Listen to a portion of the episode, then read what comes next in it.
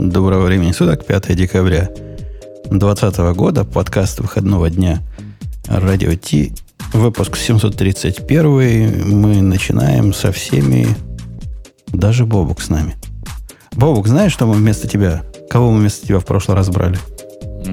Нет, кого? Мы вот этого чувака взяли в прошлый раз. Какого?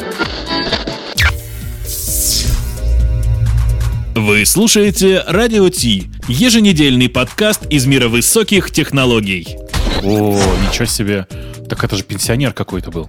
Это, этой записи лет, наверное, 10 уже. Нет, больше, я думаю. Но голос не поменялся. Да, как, как умел гнусно разговаривать, так и дальше гнусно разговариваешь. Из тех, кто я, конечно, разговаривает могу. менее гнусно, у нас Леха, который как штык почти часто бывает. Не скажу всегда. Ты вышел уже из категории, который всегда как штык. Ты часто ну, бываешь. почти всегда. Я как штык. Я, я более штык, чем Бобук в последнее время. Э, Это да, это да. Хотя, если на вас натравить какую-нибудь нейронку и сказать, кто из вас более надежный товарищ, я не уверен, что ты побьешь Бобука. Вот А пос- ты не путай как бы байесовские подходы и нейронку. Вот нейронка может сказать, что Леша б- б- правее. А, А с точки зрения байеса, конечно, у меня накоплено гораздо больше. Конечно. А слушатели вообще говорят, что у нас с Греем голос неотличим, поэтому можно сказать, что мы все время приходим вместе. Вот сейчас Тебе еще придется немножко картавить. или нет. Тебе А, немножко я бы- я бы- картавить нужно. На два голоса могу точно. Не, не, вместо Грея мы сегодня Аню пригласили. Не то, что пригласили, она пришла, и Ксюша, она практически тебя вытолкнула из этого подкаста. Вот э, мы ее за руку держали, Леха держал за руку. Было, Леха, скажи, я ведь не, не, не выдумываю. И, и- Она готова была, сказала, все, Ксюша, раз не пришла, это она упустила свой, свой шанс. Ты еще по-мягкому ты передал. она, она заходила, э, Ксюша, твоим аккаунтом, представляешь, мы же ей разрешили однажды. Она тебе решила, что все время вместо тебя будет. А два в одну реку не войдут. Поэтому ты бы стучалась, стучалась. а тебе Слушайте, ну это вообще «Всё». наглая ложь. Как, как, как, Я как, даже как? забыла про эту ссылку. Так, э, подождите, а мы же уже с Аней были вдвоем, я не понимаю, чё, чё, что, Да нет, Ксюш, все нормально, я не заходила по твоим аккаунтам. Собиралась. Да я не против, там нет собиралась. никакого аккаунта, заходи. И у меня просто этот ноутбук разрядился. У меня, мне кажется, только у меня может такое случиться. Он разрядился, и он сразу же не включается. Мне нужно было ждать. Но я потратила время с пользой. Я прочитала темы, в отличие от некоторых. Вот и молодец. И давайте, чтобы не забыть, мы споем нашу песню прощальную. То есть, наоборот, начальную. И пойдем дальше. Это шоу создано при поддержке Digital Ocean App Platform, новой платформы для построения современных облачных приложений. С App Platform вы можете быстро и легко строить, запускать и масштабировать как приложения, так и статические веб-сайты. Просто укажите свой GitHub репозиторий, и App Platform позаботится об остальном. Благодаря тому, что мы используем нашу собственную инфраструктуру, стоимость такого решения будет значительно ниже. App Platform построена поверх Digital Ocean Kubernetes, что позволит вам мигрировать свои приложения, полностью контролируя инфраструктуру, в том числе используя мощный API. Э, Аня, у тебя там фоннат с буквой О и двумя Н появился. Так и говорит. Я, говорит, Анин фоннат. Что, В чатике? да, да. Что ты к себе таких неграмотных фоннатов привлекаешь? Почему я? Тут ваш чатик. Я понимаю, но у меня, Так, например, подожди, таких э, нет. Вот это сейчас неправильно было, не политкорректно. Не наш, а ваш. То есть не ваш, а наш. Понимаешь? Нет. Никто не понял. Нет. Э, Давайте, мальчики и девочки, начнем с чего-то веселого. Я темы тут не особо так, чтобы располагал с умом и сообразительностью, но поскольку я пред- предположил, что Бобук будет, поэтому я впендюрил первой темой про Intel, машин программинг с каким-то машин лернингом. Думаю, если ты об этом что-то знаешь, расскажи. Нет, так пойдем выберем вменяемую тему. Ну, э, я, конечно, про это ничего не знал, в смысле про этот запуск, потому что он состоялся вот буквально на этой неделе и крайне так вязко описан. Э, речь идет о том, что Intel запустили новый инструмент для работы с э, кодом и поиском в ошибок. Он называется к- Control Flag, да? Control Да, Flag. Да. Э, и вся фишка здесь в том, что это не какой-то очередной метод статического анализа, а такая умная машина на machine learning, все дела со всеми свистелками. В общем, короче, слов там красивых написано много, в, ре- в реальности не написано толком ничего, кроме э, одной единственной детали, через которую можно, кажется, примерно вытащить все остальное. Там, знаешь, есть такое упоминание про, э, как бы это называть-то по-русски? Как называется по-русски supervised learning? Самообучение, наверное, да? Да. Обучение, обучение без учителя. учителя. Без учителя. Ну, самообучение, наверное, тоже подходит, я думаю, по смыслу-то. Эм, то есть это такая система, которая обучилась на огромном количестве нормальных исходных текстов, которые считаются без ошибок, вероятно.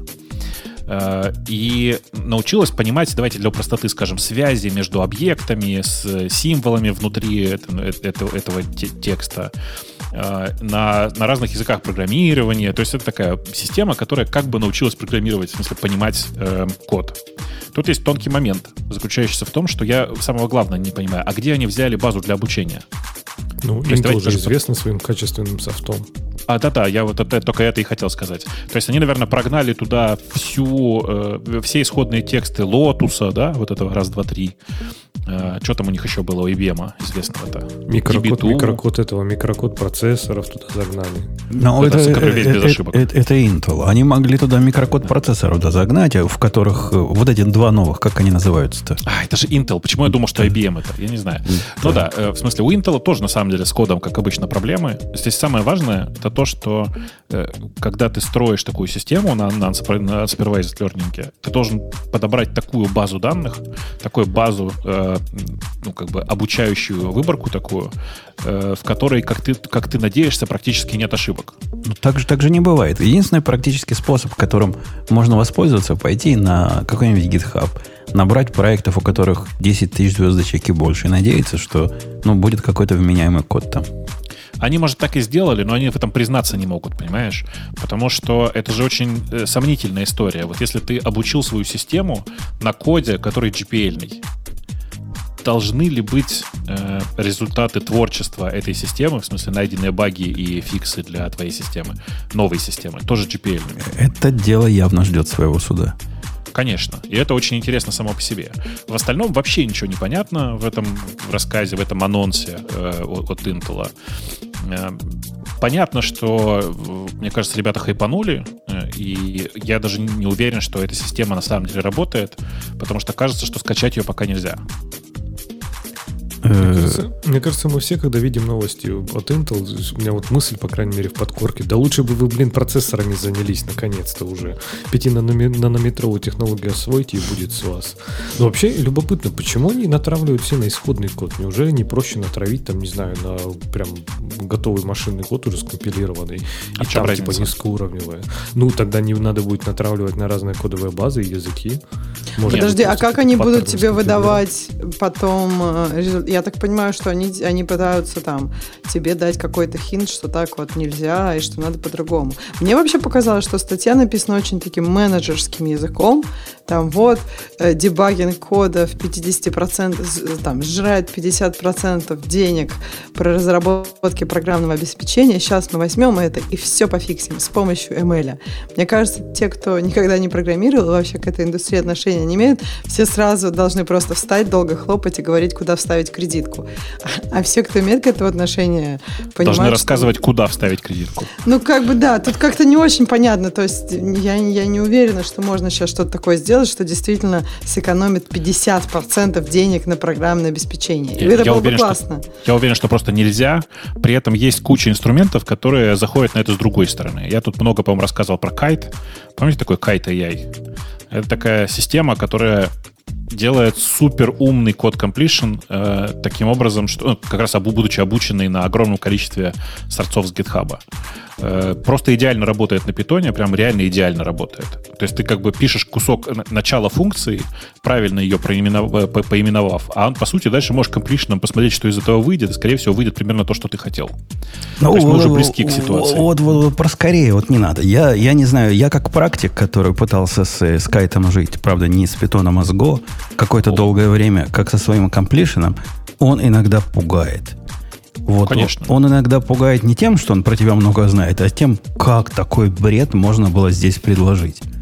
Не-не, ну конечно, особенно на Go, потому что кодовая база на Go сильно меньше для обучения, э, и результат получается соответствующий. А если ты пишешь код такой, которого на питоне э, туча, ну, в смысле, плохо структурированный код, э, который пишут чуваки про machine learning, в смысле, про, про, про нейронные сети сейчас скорее, про deep learning.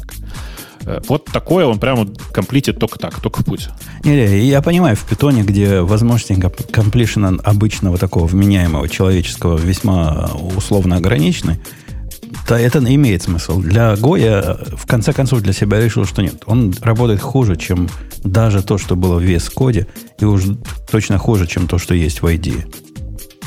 Но ну, коде для питона сейчас вообще просто отличный completion, в смысле без всякого кайта.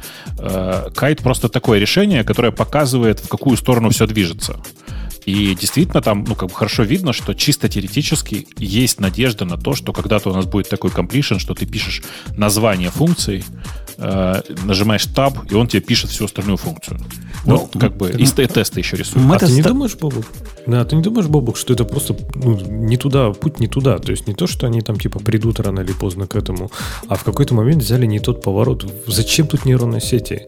Это же, ну, это строго структурированные, это вообще, э, это данные, которые легко распарсить, они формализованные грамматики и так далее. То есть с этим легко работать. Даже Подожди, так они это так и делают. Они же так и делают это на самом деле.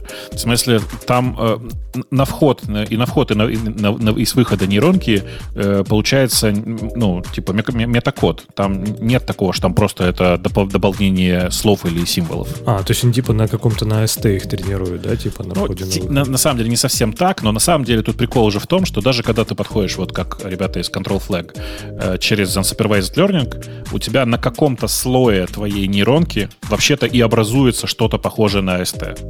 И... То есть, говоря грубо, нейронка сама по себе построит тебе ровно то же самое дерево, которое тебе и... Не-не, это про completion-то ладно. А вот если мы про, про бага, бага охоту говорим, Леха, то не все баги можно формально описать структурированно. Бывают баги тонкие, однако ну, достаточно частые, чтобы хотя бы в миллионе случаев из, из миллиарда они встречались в каком-то виде. Ну, где-то, ты... где-то там берешь там какой-нибудь пайп, открываешь и забываешь закрыть райтер в какой-то из горутин. Ну, фиг его ты линтерами. Я не представляю, как такой линтер написать. Так вот это конкретно. даже не линтером, это же просто статическим анализом можно найти. То Ровно есть, так. А, а как тебе нейронка это найдет? Ну, статически. А нейронка посмотрит багов... на хорошие и на плохие. Скажет, о, вот плохой, вот этот не, не, упал у него, компиляция упала, экшенс упали у него. И, и значит, он плохой был. А этот, значит, хороший был. Так и поймет. Ну, Слушай, Мне нет, больше нравится конечно... подход GitHub, кстати, здесь, если вы видели в свое время, они же зарелизили вот этот целый язык запросов и вот этот Security Vulnerability Scanner, когда авторы библиотек могут сказать, типа, на тоже на каком-то типа мета-языке, я так понимаю, используя вот этот язык запросов в коду, написать, что если вы используете такой-то паттерн, например, там не закрываете канал в горутине или еще что-то, то это потенциальная проблема. Но это могут авторы библиотек сказать, используя формальный язык запросов, а не нейронка, которая о, что-то похожее на там int равно одному. Ну, иногда такие у меня баги возникают тонкие, что думаешь, а разберется ли нейронка, уж не говоря о стати- статическом анализе. Сам не можешь разобраться, понимаешь? А, а ты вот такое предлагаешь. А ситуацию... Ты просто а ситуацию... сейчас занимаешься тем, что пытаешься рассказать, что твоя-то нейронка работает лучше, чем любая искусственная. Не, На не. самом деле, конечно, лучше. Просто Ма... искусственная, она ничего не забывает и работает несколько, несколько миллионов раз быстрее. Так я же наоборот за это и топлю. На, на, дайте мне второй мозг, который сможет знать, что где-то такое подобное он видел. Ведь мы часто ориентируемся, что-то подобное где-то я когда-то видел и как-то решал, и какое-то было простое решение. А, это неплохая мысль, да, в смысле, показ... это, знаешь как, это не автоматический completion, это автоматический Stack Overflow. То, тоже дело, действительно дело. Вот э, другие товарищи подобную проблему решали таким способом. И вот тебе решение. Ну, в общем, в любом случае, заход, конечно, веселый, но тут нужно понимать, что, э, мягко говоря, возможности статического анализа далеко не все еще используют, и далеко не все э, как бы сказать, не все ресурсы исчерпаны в этом месте.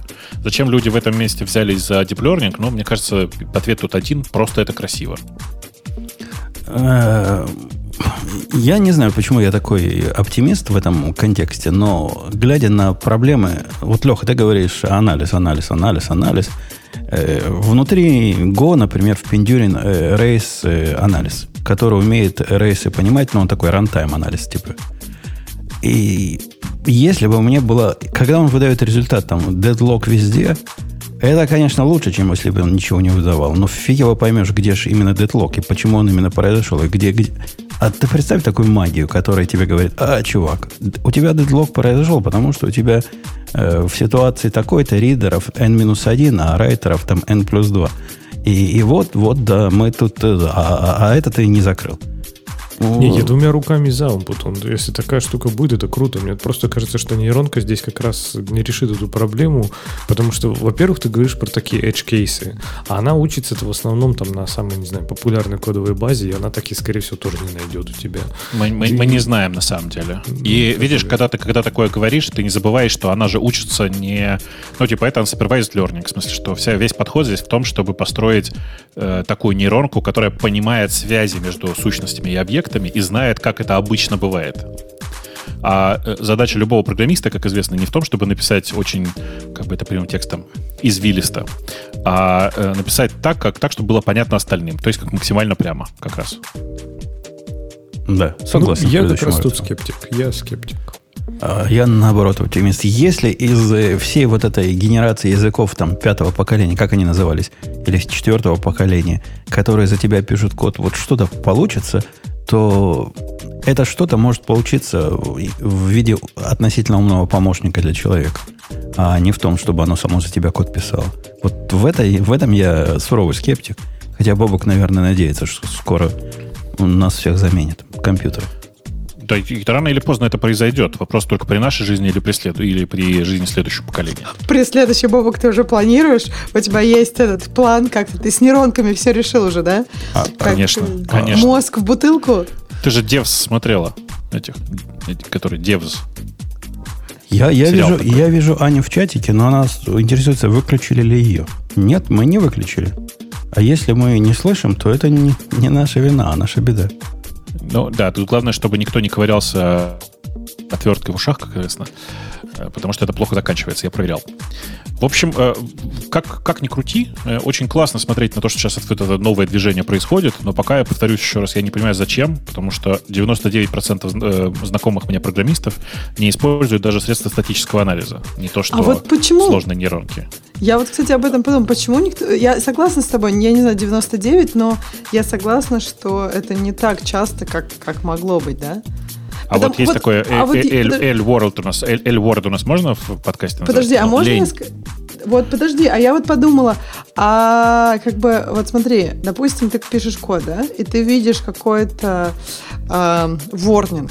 Вот в скольки процентах этот ворнинг правильный? Мне кажется, часто, если ворнинг неправильный, то, ну или как бы к тебе не относится или еще что-то, то получается, что ты как бы смотришь на него, и когда ты видишь 10 таких, ты потом можешь не заметить один, который как бы по сути. Я знаю два языка, в которых все в порядке. В питоне и расте все в порядке. Почему в питоне и расте? Я тебе могу Go добавить. Ну, правильно я просто на... в Go не так хорошо работал, как с питоном и растом. Подожди, а может быть люди там больше используют эти штуки, нет? Правильно Знаешь, нет. выбранным набором линтеров, которые ты точно... Например, меня линтер... Который, вот, есть проекты, в которых линтер, э, жалующийся на сложность, меня не интересует. Я его отключаю. Но с правильно подобранным набором линтеров процесс сложных... Процент, простите, ложных срабатываний, он ноль. Можно нуля добиться. Вот реально не, я согласна, но видишь, тут надо, получается, еще и работу сделать над линтерами, то есть это как бы несколько уровневый анализ. Я не говорю, что это явно должно быть доступно программистам. Я имею в виду, что просто люди не, не всегда готовы. Я думаю, это не про лень, Бобук, это про то, что я хочу сделать свою работу вот сейчас, а не там точить пилу. Не-не, программисты должны этим заморачиваться. Это, это крутое средство. Это то же самое, Ксюша сказать, что ну нафиг мне дебаг, я в нем разбираться не буду, буду printf ставить, вот как Бобок делает везде у себя в питоне. У них же там нет вменяемого дебага, они printf. Да, здрасте. Как, ладно, PDB. Я у нас, жизнь. У нас дебаг, всем дебагом дебаг. Знаешь, с удаленной отладкой, как захочешь. Вообще. Ладно, ладно, я поиздевался просто. Как я в год делал в свое время, когда у нас не было вменяемого дебага. Но от- при- приличный дебаг стоит времени, затраченного на, на разбор. Также и с линтерами. Один раз разберешься, а потом будешь себя все... У нас Аня вернулась, смогла? Скажи. Да, Смогла. слышно? Слышно. А что такое у тебя было, дорогая? Я не знаю, уже вот третий раз мне пришлось перезакрыть и открыть заново. М, Ну, войти, выйти, мы, мы знаем, это помогает всегда. Вопросов нет. Э, да, ты в процессе наших рассказов что-то говорила, и мы тебя не слышали. Но, наверное, что умное несла. Скажи. Да. Да я хотела, я уже не помню к чему, но тут в конце написано, что типа ключевое преимущество этого control флага в том, что он будет подстраиваться под стиль разработчика.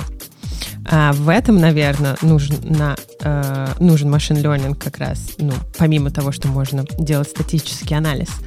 А, но вот вопрос, а что значит подстраиваться под стиль разработчика? Это значит, кому-то на определенный кусок кода это э, тулза скажет, о нет, это плохо, переделывай, а другому скажет, ну ладно, нормально, ты все равно лучше не можешь или что это? Хор- хор- Хороший вопрос. Что за стиль такой? Леха, что за вот стиль это такой? А как? И сразу, и сразу же, прикиньте, э, нейронки прилетят несколько исков там, за дискриминацию или еще что-то. Скажут, почему ты думаешь, что... Ему я- сказали, что так нельзя, а мне нет. Да, известно, что у нейронок есть вот этот bias, который А- и скрытый расизм. Слушайте, а может быть тут дело в том, что э, когда там, ну, она не знаю, нап- нап- например, какие-то вещи можно и так, и так написать. И, например, предположим, в языке в каком-нибудь там, не знаю, Руби есть, ну, оба способа валидны. И просто вот она на эти способы не будет ругаться. То есть она не будет ругаться на то, что является стилем, будет, пос- будет отличать стиль от, как бы, ошибок. Может быть, в это, это они пытались вложить. Но Ну, и- Они больше говорят про кодовый стиль, да, что типа, что если ты пишешь там, не знаю, они, правда, говорят ста- стилистические вариации в программ, языке программирования. Как типа читатели разделяют, э, определяют разницу между полными словами и сокращениями. То есть, типа, если ты используешь какие-то дикие префиксы, наверное, для своих переменных, то она тебе, нейронка, тоже будет генерить такие же тупые префиксы для всех переменных, которые она создает. А, ну да, кстати, может. Э, ладно. На, на мой взгляд, она должна быть тупая и ровная в этом смысле, и очень opinionated. Вот я хочу так, и делайте так, чтобы вся команда одинаковые тупые префиксы использовала или не использовала.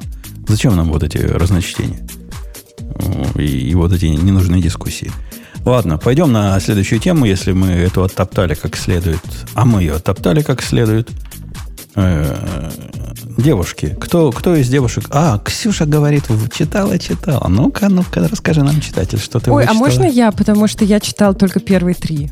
А, чтобы Ксюша не, не заняла. Опять, опять подсиживает тебя, Потом, а Ксения. потом будешь говорить, что еще ссылку не хотела у Ксюши ты вот это забрать и прочее.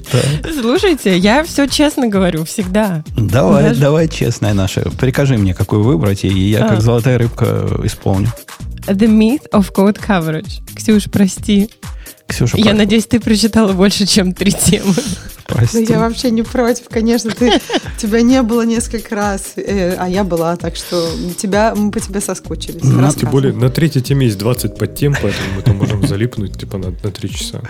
Тем более, что статья, которую вы собираетесь обсуждать, она размером примерно 2,5 килобайта. Это мало, да? Мало. Это очень удобно, да. Да, давай, давай, давай, Аня, заводи.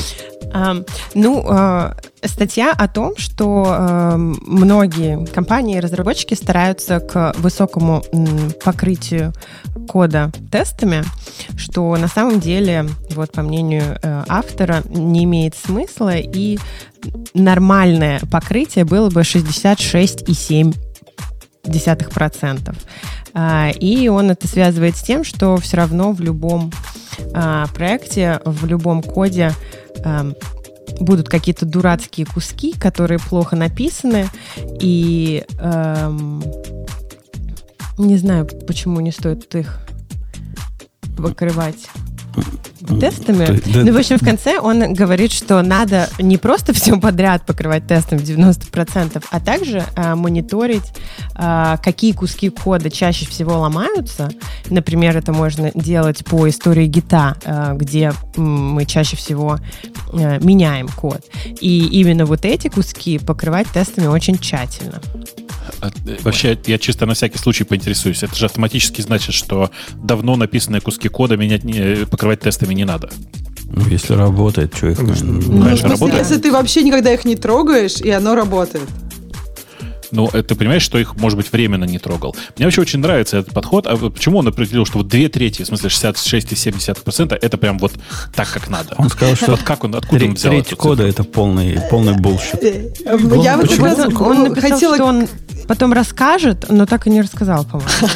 Не, мне как раз хотелось сказать, что в принципе некая идея в том, что, ну, э, как бы покрытие кода тестами, ну, то есть есть, он вначале начинает с чего, что какой-то некий код, есть код, который более важно покрывать, есть код, который менее важно покрывать. И в принципе, ну, глобально в этой идее есть некий смысл.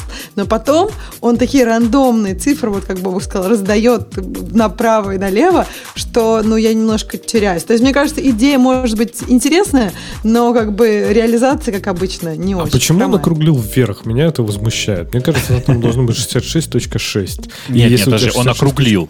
Он просто округлил. Ну хорошо. Но я к тому, что если у тебя 66.5, то понятно, что ты лох, и этот код надо просто выкинуть, потому что кому такое низкое покрытие? Слушайте, вот давайте, вот сейчас не подглядывая, как вы считаете, чем этот чувак занимается? А, Питоном. Нет, не угадал. Тестировщик. Нет. Руби. Нет, почти. Close enough. Нет, но нет. Раз. JavaScript, что ли? Блин, вы все не угадали. Erlang. Ох ты. Окей. Т- Там, там Слушай, ему точным- вообще в Ирландии тесты не нужны. Он бы еще Хаскелем занимался. Я шучу. Это- При это этом, шутка. конечно же, обратите внимание, почему человек пишет так уверенно, что это две трети, в смысле 66,7. Потому что у него э, на его личном сайте написано инженер, ментор, предприниматель. Вот эта вот вторая часть его, которая называется ментор, она как бы и говорит, надо уверенно называть какую-нибудь цифру. По статистике 88,9 э, цифр в интернете высосаны из пальца, как известно. Окей, ладно, А давай- давайте я вас спрошу, вот просто не в бровь, а в глаз. Какой процент правильный? Вот не, не, и не увиливайте мне. У, у чувака 66,7. Хорошая цифра. Ну, Э, вот можно я скажу? Мы просто недавно как раз это обсуждали, э, как раз во время воркшопа по тестированию. И вот народ спрашивал тоже, какую типа цель должна быть. Для меня есть две цифры только 0 и 100. При этом 100 это не означает так и знала, покрытие что ты скажешь 100. стопроцентное. Но просто, нет, я не говорю, что 100% покрытия кода. То есть э, 100% в том смысле, что если pipeline зеленый, я беру систему, ставлю ее в production. Я доверяю своим тестам. Если Но тут же говорится о процентах э, по отношению к количеству интересно? строк. Ну смотри, во-первых, э, coverage это такая vanity метрика, да, то есть она ничего не показывает. Это просто количество строк кода, которые выполнились в тестах. Их может быть 100%. Не быть ни одного ассерта, но покрытие будет 100%. Есть вменяемый, вменяемый integration тест, в принципе, по- покроет все 100, Так, при а этом не ничего не, ассертов протестирует. никаких. Конечно, при Ты этом просто- ничего не протестирует. Не, я про честные тесты. Давайте представим, что у нас программисты, которые не играются с метриками, и для которых покрытие это не коэффициент к зарплате, а вот для себя, для души. Ксения, скажите, дорогая, какой процент вы бы считали адекватным, если бы у вас был какой-нибудь джуниор, принес бы он вам проект, смотришь, у него процент такой-то покрытия, что ты ему говоришь, козлина, иди делай больше. Вот с какого Слушай, места? вот я так никогда не скажу, потому что, во-первых, это очень зависит от ситуации. Я тебе так скажу, например, UI-код, его вообще гораздо сложнее протестировать. И то есть там, ну, ну просто сложнее. То есть э, если мы говорим, вот у меня есть какая-то система там, state-машина, ну я бы там, вот в, в этом файле я бы 100 ожидала. Если мы говорим про UI-код, ну там иногда 30 нормально. То есть вот это то, что мы смогли протестировать. И то, что нам не, где то, что нам не надо тесты переписывать для каждого комита, который был сделан, понимаешь? Слушай, Ну, то есть- сейчас, сейчас в UI настолько много подходов а-ля там есть тест. Да. А, ну, да, если ты говоришь про реактивный UI, все Да, гораздо конечно. лучше. Но подожди, но UI все равно, он не фулли реактивный, если мы говорим даже... Ну да, там, если ты... Но опять же, ты пока не можешь все сделать просто на Swift UI. Ты не можешь делать там анимации и так далее. А очень хотелось бы, между прочим. Я знаю. Я тебе говорю, что реальность пока не там. В общем, глобально, если мы сейчас про цифры какие-то говорим, то, то мне нравится, то я останусь в той 66.7 или 66.6 в периоде, чтобы Леше было приятно. А вот, а Глоб- вот интересно, не, вот на секунду просто это к вопросу Умпутуна и к твоему ответу даже, Ксюш, а вы прям все вот замеряете на проектах код coverage? Вот прям у всех, у всех настроен код. Я помню, понятно. Да он же автоматом пишется. Он просто автоматом пишет. Я, не, я вот как раз не... А, ну это в ну, этом, не- в Xcode и в Swift ты имеешь в виду? наверное. ни, ни- ничего там такого не, не смотрю. То есть я я просто иногда ви- вижу эти цифры, и поэтому у меня есть в голове какие-то цифры. Но так, чтобы, например, я не знаю, я оцениваю по код coverage качество кода, нет. То есть я по качеству кода оцениваю, я скорее просто пойду посмотрю. Ну, зависит, Нет. конечно, от ситуации, смотря сколько там тысяч строк, но все равно не, не, не только тест coverage для меня не, вообще не главное. Не, ну, ну да, но я, например, вот понятия не имею, какой тест coverage на проекте. Честно, я вообще никогда в жизни его не знаю. Я, я вообще даже примерно не знаю. А у Она- нас а- стоят тесты на тест coverage процент. А напрасно, Леха. Ты попробуй эту идею. И даже я понимаю твое вот это, ты против процента как показателя. И фиг с ним. Забудь о проценте на секунду, хотя, на мой взгляд, и процент имеет смысл. Я расскажу ниже. Однако тест coverage имеет совершенно другой, ну, другой смысл с моей точки зрения. Показывает куски, которые вообще, в которые никогда тесты не заходили. И эти куски могут быть для тебя полностью неожиданны. А ты знаешь, Путун, какое у нас решение на эту проблему? Ты же знаешь. Э, Нет. TDD. У нас нет таких кусков, которые тесты не заходили. Ну, это тебе кажется, ты на это надеешься, что нет таких кусков. Можно дурацкий вопрос? Вот когда в Java пишешь эм, геттеры, сеттеры, это же тоже считается частью кода? И получается, если какой-нибудь проект, где куча геттеров и сеттеров, ну, никто же не будет, наверное, тест на них писать. Ну, Здрасте. А в этом проекте... да Так не, он же а- дернется у низкий. тебя, когда ты что-то другое коне- делаешь. Конечно, они То есть будут это сайд-эффектами. входит, то есть они не, Конечно. у- не уменьшают процент. Но они Так нет. просто будут не зеленые, а какие-нибудь желтые, если вам раскрашивают по активности, если ты их не, не, не умышленно такое побочно трогало что-то. Но они и будут каверить тоже. Да. Да? Ну ладно. Несомненно. Бобок, твой процент. Слушайте, но нужно же признавать, что все люди разные, и вот этот подход, что нужно 100%, Леша, он какой-то тестистский, я бы сказал, и надо этого избегать, потому что coverage — это не, не бинарное состояние, а это спектр. И, в В принципе, все тестизме спектры меня еще хороши. никто не обвинял. И, в принципе, все спектры хороши, все части спектра хороши. В смысле, все имеют право на то, чтобы выбрать свой, э, свою часть спектра. Э, я с этой точки зрения, видимо, попадаю в какое-то очень специальное комьюнити, потому что вот я сейчас специально пошел посмотрел, у меня во всех моих пет-проектах примерно одинаково 22-25%. Но это потому, что я очень ленивый.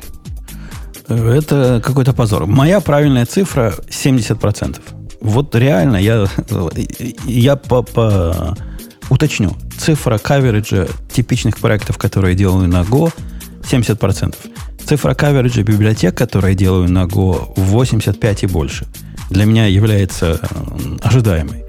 Почему? И причем я могу обосновать почему. И 70, и 85 могу обосновать почему. Ну, то есть я, конечно, не машин learning, который точно скажет. Все, все отчитал. Вот, похоже, вот так. Но 70% мои выходят из того, что... Там кто-то в чатике правильно написал, что есть runtime assert и невозможных ситуаций. Про невозможные ситуации проблема. Я ведь, Леха, не фанат вот этого бреда, который вы э, придумываете, а абсолютно тес- тестабилити кода и вводить сущности исключительно для того, чтобы тесты правильные в кавычках написать. И если у меня есть, э, например, в каком-то коде, который конкретно работает с э, файловым хендлером, заметь, не с ридером, а вот там внутри уже, уже вот конкретный объект с файловым хендлером работает, он его пытается открыть, этот тест мне проверить легко на открытие, правильно? Я могу ему дать какой-нибудь э, фейк-файл, открыть не сможет, эта ветка прошла. А вот то, что он не сможет закрыть файл, это уже труднее, без специальных телодвижений. Или то, что он см- смог сделать флаш, но не смог сделать close, а обе эти функции могут вернуть ошибку. Это тоже трудно проверить. На мой взгляд, абсолютно не нужно этим заморачиваться. А что с трудного проверить, что э, закрылся файл? Попробовать в него что-то записать? Должна Не-не, а ошибка. как ты, как ты симулируешь ситуацию, когда файл смог открыться сначала? Ну, Ты сначала могла- открыть, записать, проверить, что запись прошла успешно, И что закрыть, попробовать записать и получить ошибку. То есть удалить файл в процессе работы. Но это слишком много искусственных телодвижений. Надо для того, чтобы проверить в принципе очевидную вещь, с одной стороны. А с другой стороны, ну, я простой пример привел с файлами. Но вы представляете, могут быть же вот эти каскадные проблемы, которые э, трудно себе даже представить, в какой ситуации могут произойти. Эмулировать их э, как, как самоцель, ну вот это чтобы 100%, как Леха хочет. Я, я не фанат этого, этой идеи. Почему я хочу 100%? Я не говорю про 100%. Мы слышали, Я мы что слышали. Ты сказал, Мы ты сказал, слышали, мы что ты слышали. жесткий тестаст.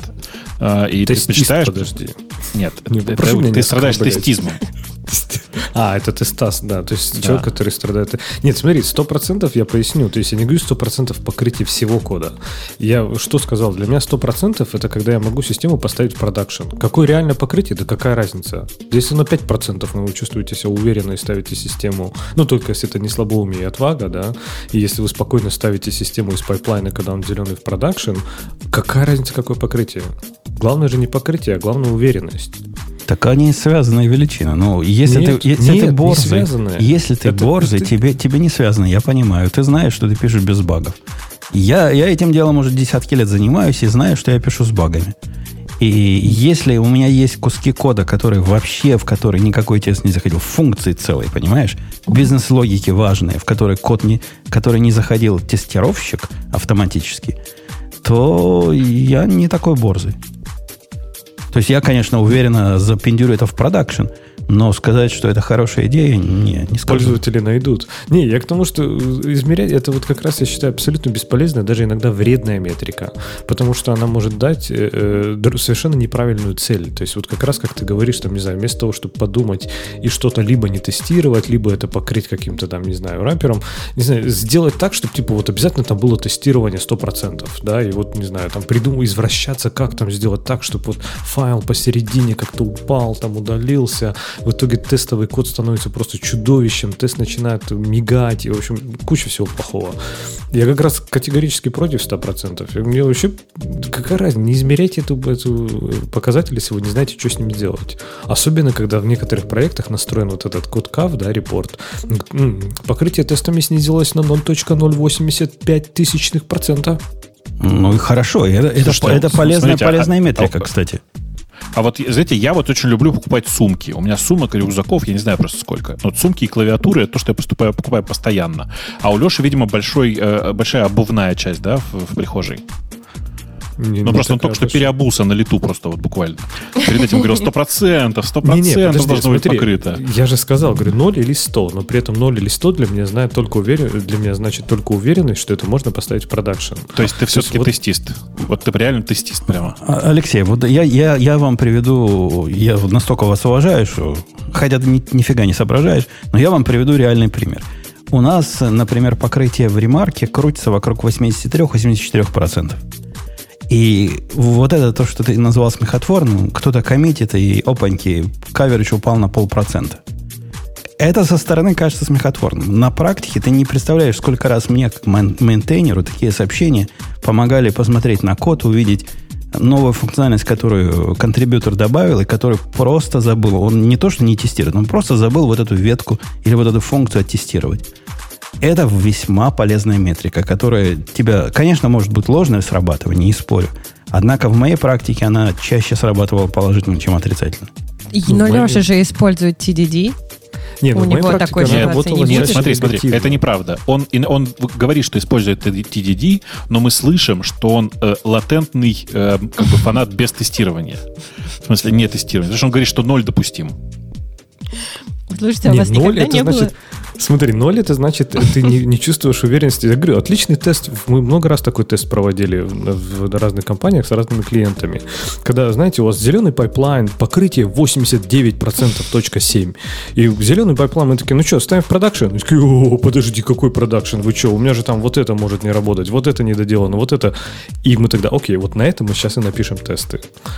То есть, ну да, покрытие, закрытие, зеленые pipeline ы. Какая разница, если люди не доверяют собственным тестам и не готовы потом это запускать в Ну, production? все, это, это- это на самом деле то, что я хотел сказать, что на самом деле, как, э, ну, как, нужно при- признавать, что в, в тестуальности и 0%, и 100% на самом деле недостижимые цифры. Ты можешь как бы сколько угодно смотреть на тест coverage и считать его за объективную метрику. В реальности уверенности в своем коде этого тебе не особенно добавляет.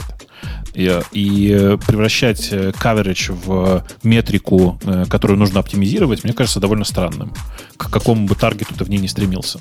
Нет, ну подожди, вот мне кажется, пример Умпутуна, мне кажется, пример Умпутуна скорее, я вот с тобой согласна, но пример Умпутуна, мне кажется, классное исключение.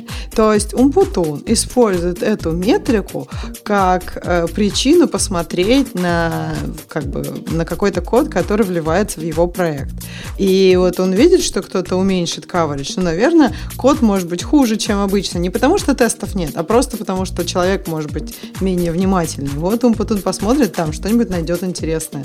То есть это может быть как вспомогательная метрика для чего-то, но не сама по себе. То есть это, это не цель а как средство вполне может быть. Да, да, да, да, да. Не то, что я посмотрю, я посмотрю внимательно. Я на это, до этого смотрел, но как поверхностно. Ну, вроде делает все, что надо. Вроде тесты то, что надо, тестируют. Также сходу, особенно в сложных системах, трудно понять. А тут раз еще один триггер, да, стоит второй раз посмотреть. Ну, вот так вот указал. Это было много раз, то есть не раз, не два и не пять даже. Я поэтому уверен, так топлю за то, что изменение код coverage весьма полезный, весьма полезный сигнал. Э, ну что, все, мнения мы свои на этом закруглили по, по теме 66,7%. Да, мне кажется, они и были круглые. Нужно просто признавать, что у каждого свое представление о норме. Все ты был к своим сексистским шуточкам. Вот Нет, все наоборот. Я пытаюсь сказать, что в реальности, но действительно все люди разные, и есть люди, которые, которые действительно, как я, пишут сразу без ошибок, и им тесты на самом деле особенно и не нужны. И для уверенности, и ни для чего не нужны особенно. Чувствую... Есть люди, которые, как Умпутун, очень любят, чтобы все было чистенько, аккуратненько, и палочки были перпендикулярны. Им нужны, конечно, тесты в разумных количествах. Конечно, палочки должны быть перпендикулярны. Кто, кто этого не понимает, вон из профессии. А вас, белый цисгендерный мужчина, который пишет без, без баков, я бы попросил вон из нашего женского общества. Но, слушай, Подожди, я понимаю, я что, что не поняла, чем... ты черный, черная женщина, что ли? Нет, нет, он намекает Какая просто, разница? что если я сразу пишу без ошибок, мне просто нужно было чекнуть свои привилегии и заткнуться. Конечно, Слушай, конечно. а мне кажется, э, ну, мне кажется здорово, что получилось, что вы не все говорите, ой, прям надо стопудово 100, потом он говорит 70, Боба говорит 20. И как бы, ну, не знаю, мне кажется, норм. То есть это, это показывает controversial opinion. Ты просто в Калифорнии живешь, понимаешь?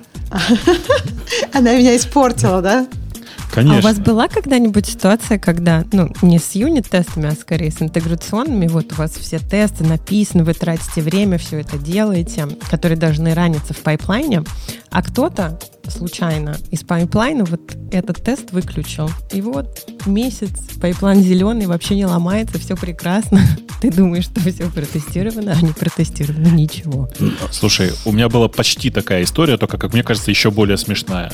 Э, один из аутсорсеров, имевший доступ к этому куску кода, который мне был важен, э, и который писал там... Э, это не аутсорсер, это outstaffer. Группа такая из 20 человек, которые писали эм, за пределами основной компании разные, разные куски кода.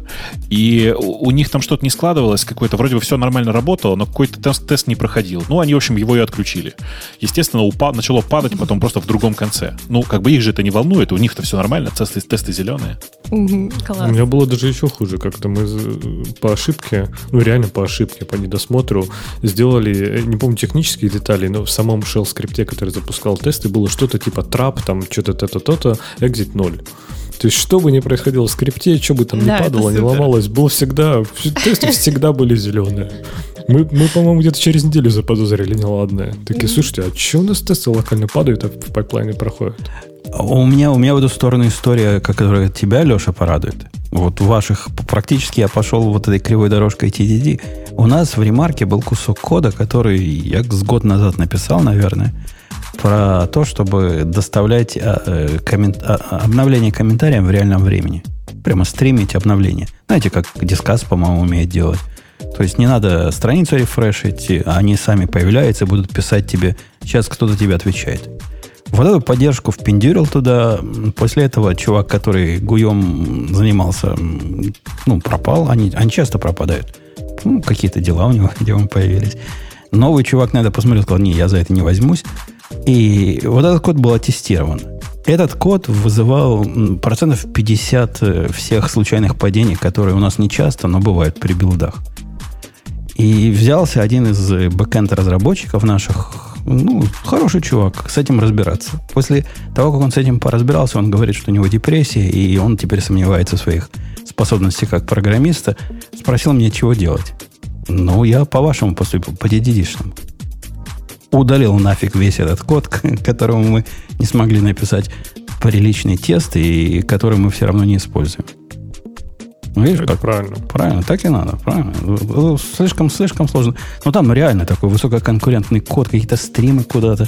И по времени он там тайм-ауты, шмайм-ауты, вот это все. Сложно, сложно. Видимо, и код был не фонтан, если тесты не смогли мы написать к нему относительно вменяемые.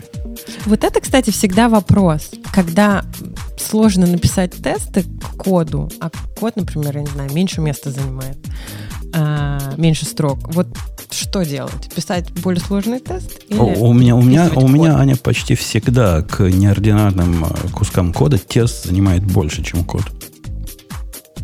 Ну, есть вот это и правило. как бы... Получается, как бы, если переписывать код, то вы подстраиваете код под тест.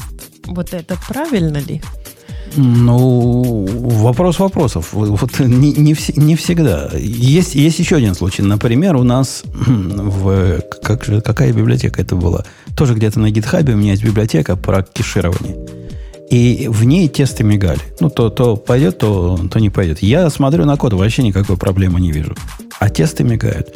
Пришел доброволец со стороны и рассказал, почему мигают. Он, видимо, там провел интересную работу.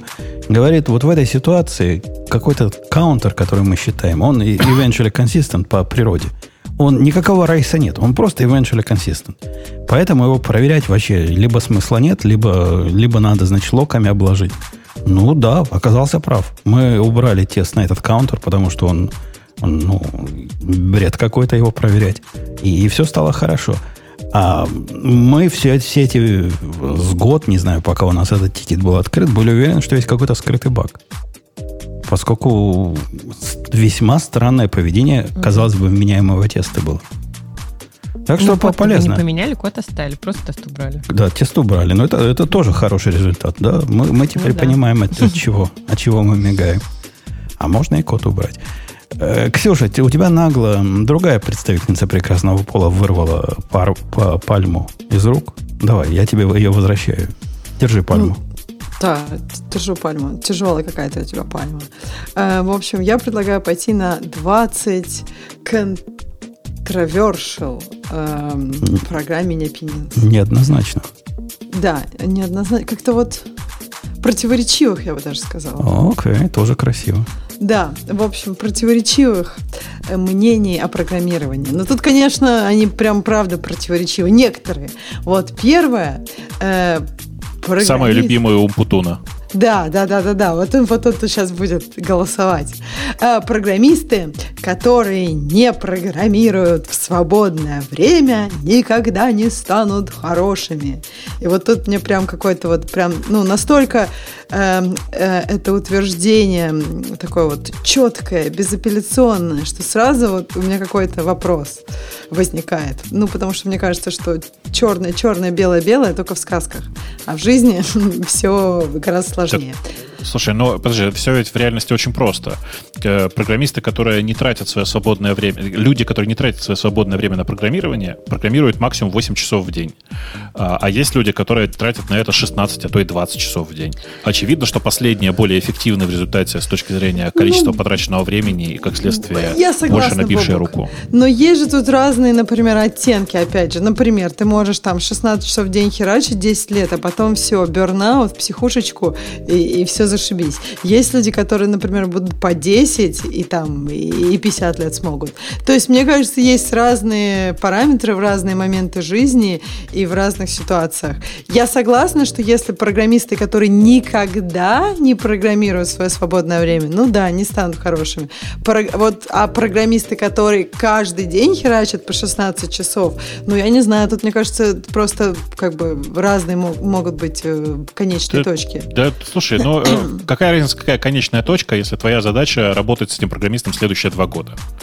Тебя же волнует не его личная жизнь и как у него устроена жизнь в конечном итоге, как с ним Подожди, работать. два года это много, можно за год в психушку загреметь, если по 16 часов херачить. У всех Можно, по-разному, ну так кто-то может, кто-то нет. А нам такие с Бобуком программисты не нужны, которые за Так а год если вам надо два года, чтобы он работал? Вот, два ну, года слушай, это просто давай- много. давай если вам максималь- надо неделю, можно по- по 24 часа херачить и Давай максимально цинично к этому подходить. Смотри, ты просто нанимаешь человека на работу и смотришь, э, занимается ли он в свободное от работы время самосовершенствованием. Если да, то смотришь на него еще раз и думаешь, м-м, интересно, протянет он в таком режиме еще пару лет?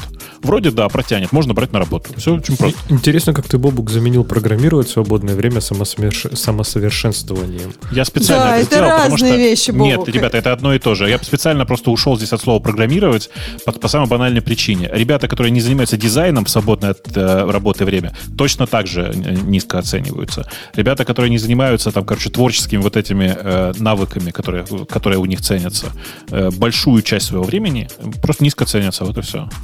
Нет, но понимаешь, тут именно про кодинг. Ты можешь в это время, например, читать какую-нибудь умную книжку про программирование, ну, например, не кодить. То есть, например, на работе ты 8 часов кодил, а вечером там 2 часа книжку почитал. Но, видишь, это уже не, не нет- будет тут читаться. Будет, Нет, будет. здесь нет такой категоричности, потому что если ты э, на работе 8 часов времени читал, а потом пи- пи- писал код, а потом пришел домой 4 часа почитал и одну строчку написал, это уже зачитывается, как будто он ты в не свободное написал время. эту строчку, завтра на работе Значит, сегодня напишешь. твой, значит, сегодня Хорошо, твой а день вот- потерян. Люди, которые слушают сейчас подкаст, например, они же самосовершен... самосовершенствуются. Нет, это считается? они приятно проводят время.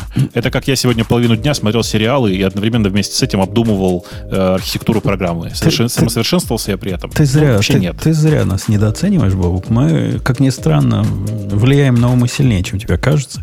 И Я, я можно- догадываюсь, насколько сильно мы влияем, но я тут скорее про другое, про то, что э, не надо путать влияние на умы и использование потом этого ума. Если на тебя все время только влияют, а ты при этом этим никак не пользуешься, это совершенно бесполезное влияние. Знаете, ты, я таких ты, ты знаю берешь фанатов. кра- ты берешь крайности. Я, я тоже знаю программистов, которые книги читают в свободное время. Только книги Ну, читают. И- Я тут хот- скорее хотел сказать про, знаешь, вот э, есть такое целое, целое новое поколение уже бородатых хипстеров, которые очень много всего посмотрели на Теде. Куча воодушевляющих речей, там посмотрели все такое. И каждый раз это у них заканчивается одинаково. Они такие, ух, круто, сейчас я тоже что-нибудь. Вот это все, знаешь, и как бы и все. То есть э, люди, которые воодушевляются, но ничего не делают, они в целом бесполезны.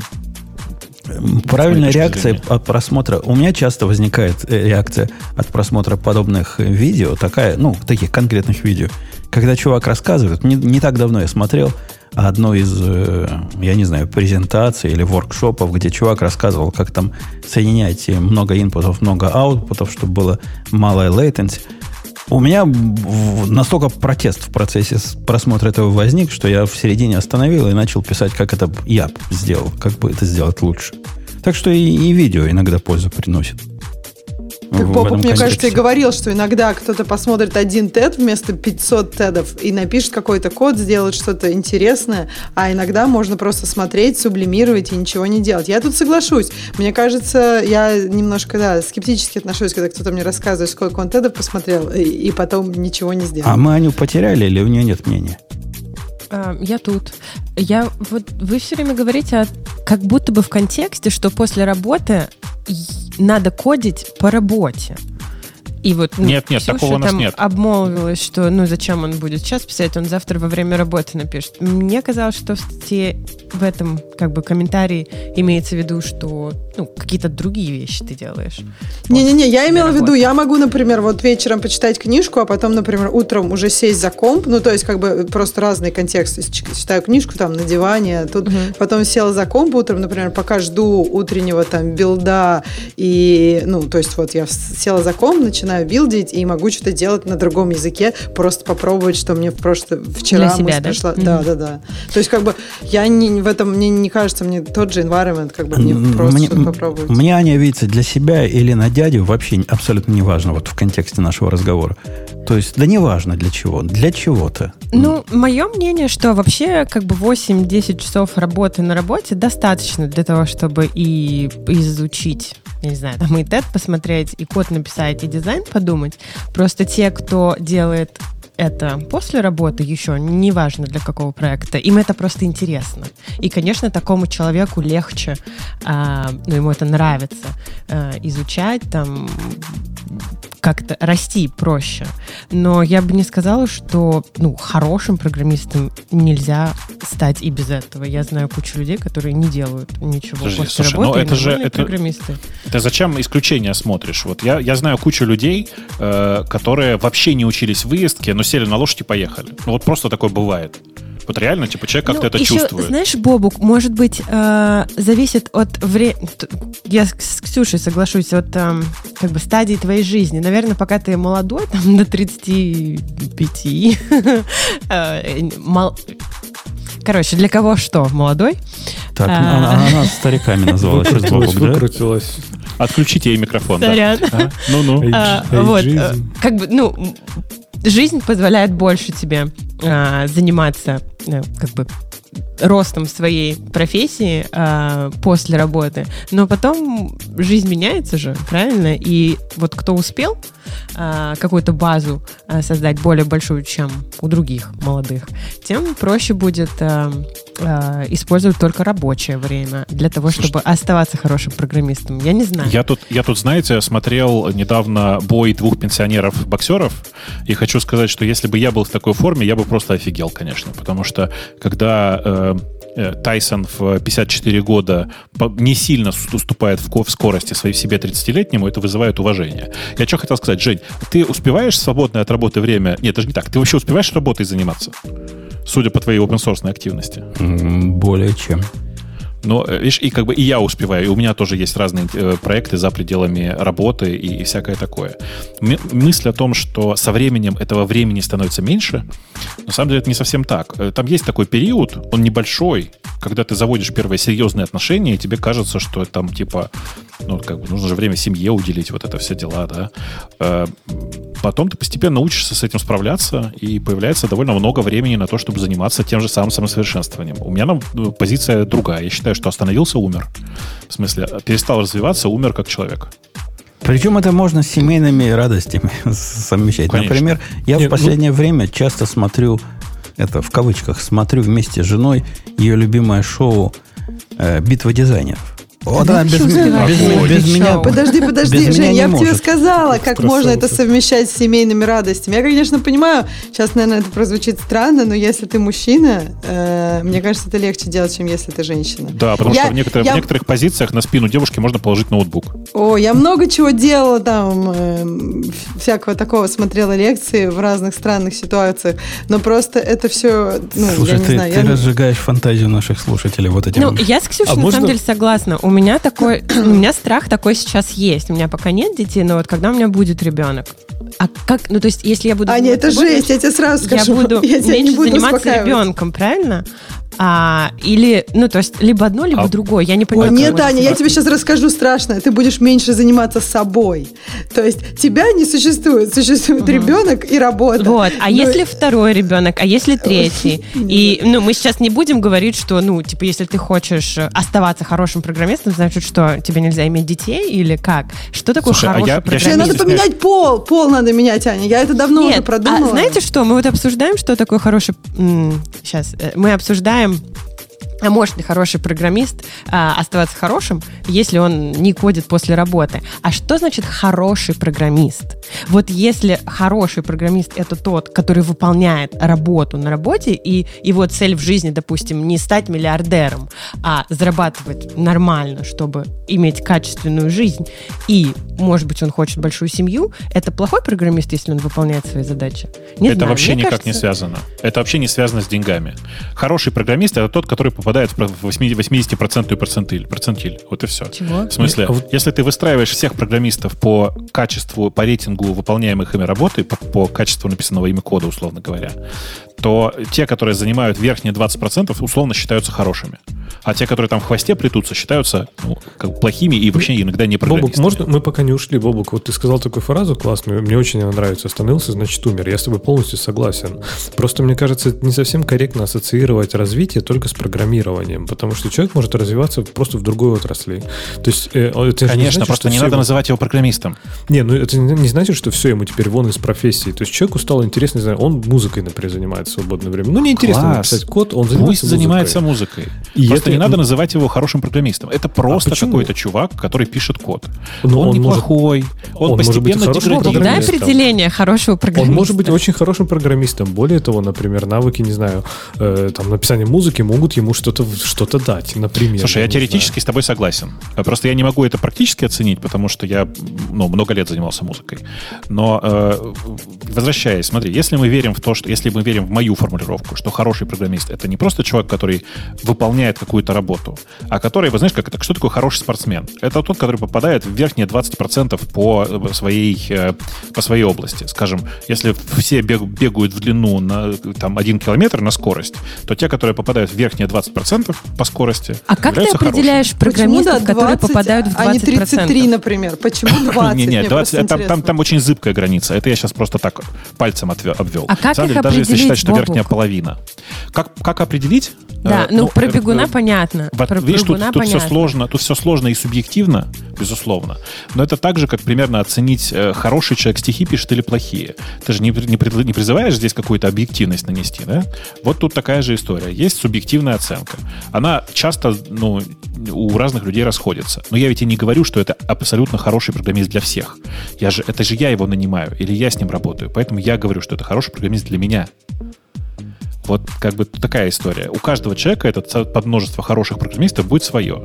По счастью, вокруг меня огромное количество супер крутых программистов, и я с этой точки зрения, если глядя, глядя на них, я в эту категорию попадаю с большим трудом, с очень большой натяжкой, за счет своего очень редкого скилла, очень быстро наговнякать код, который сразу работает. Э, И, конечно, с этой точки зрения очень сложно вообще всерьез к этому относиться. Слушайте, а можно я на секундочку вернусь к о- очень задевшему меня вопросу? А вы, э, вот почему вы такие, такие сексисты, сексисты, девушки? А почему вы считаете, что у мужиков ничего не меняется с рождением ребенка? Мы не говорим, что не меняется. Мы Не-не, говорим, а что у я говорю- меняется больше. Не, а я говорю просто, А чем Бобок, я тебе, сейчас я тебе объясню. У меня есть, как бы, я не могу сказать, что это огромная выборка, но, в общем, вот возвращаюсь я из э, parental leave, как это тут называется, и беседую со своими коллегами, которые возвращаются тоже с parental leave. Так получилось, что у меня много было таких коллег. И знаешь, какой у нас состоялся разговор? Ну, я говорю, ну как было? Они такие, самое классное время в моей жизни, я столько там на курсере сделал, классно вообще, покодил так. А я говорю, это самые, Бобок, вот сейчас прям честно, самые просто тяжелые 4 месяца в моей жизни.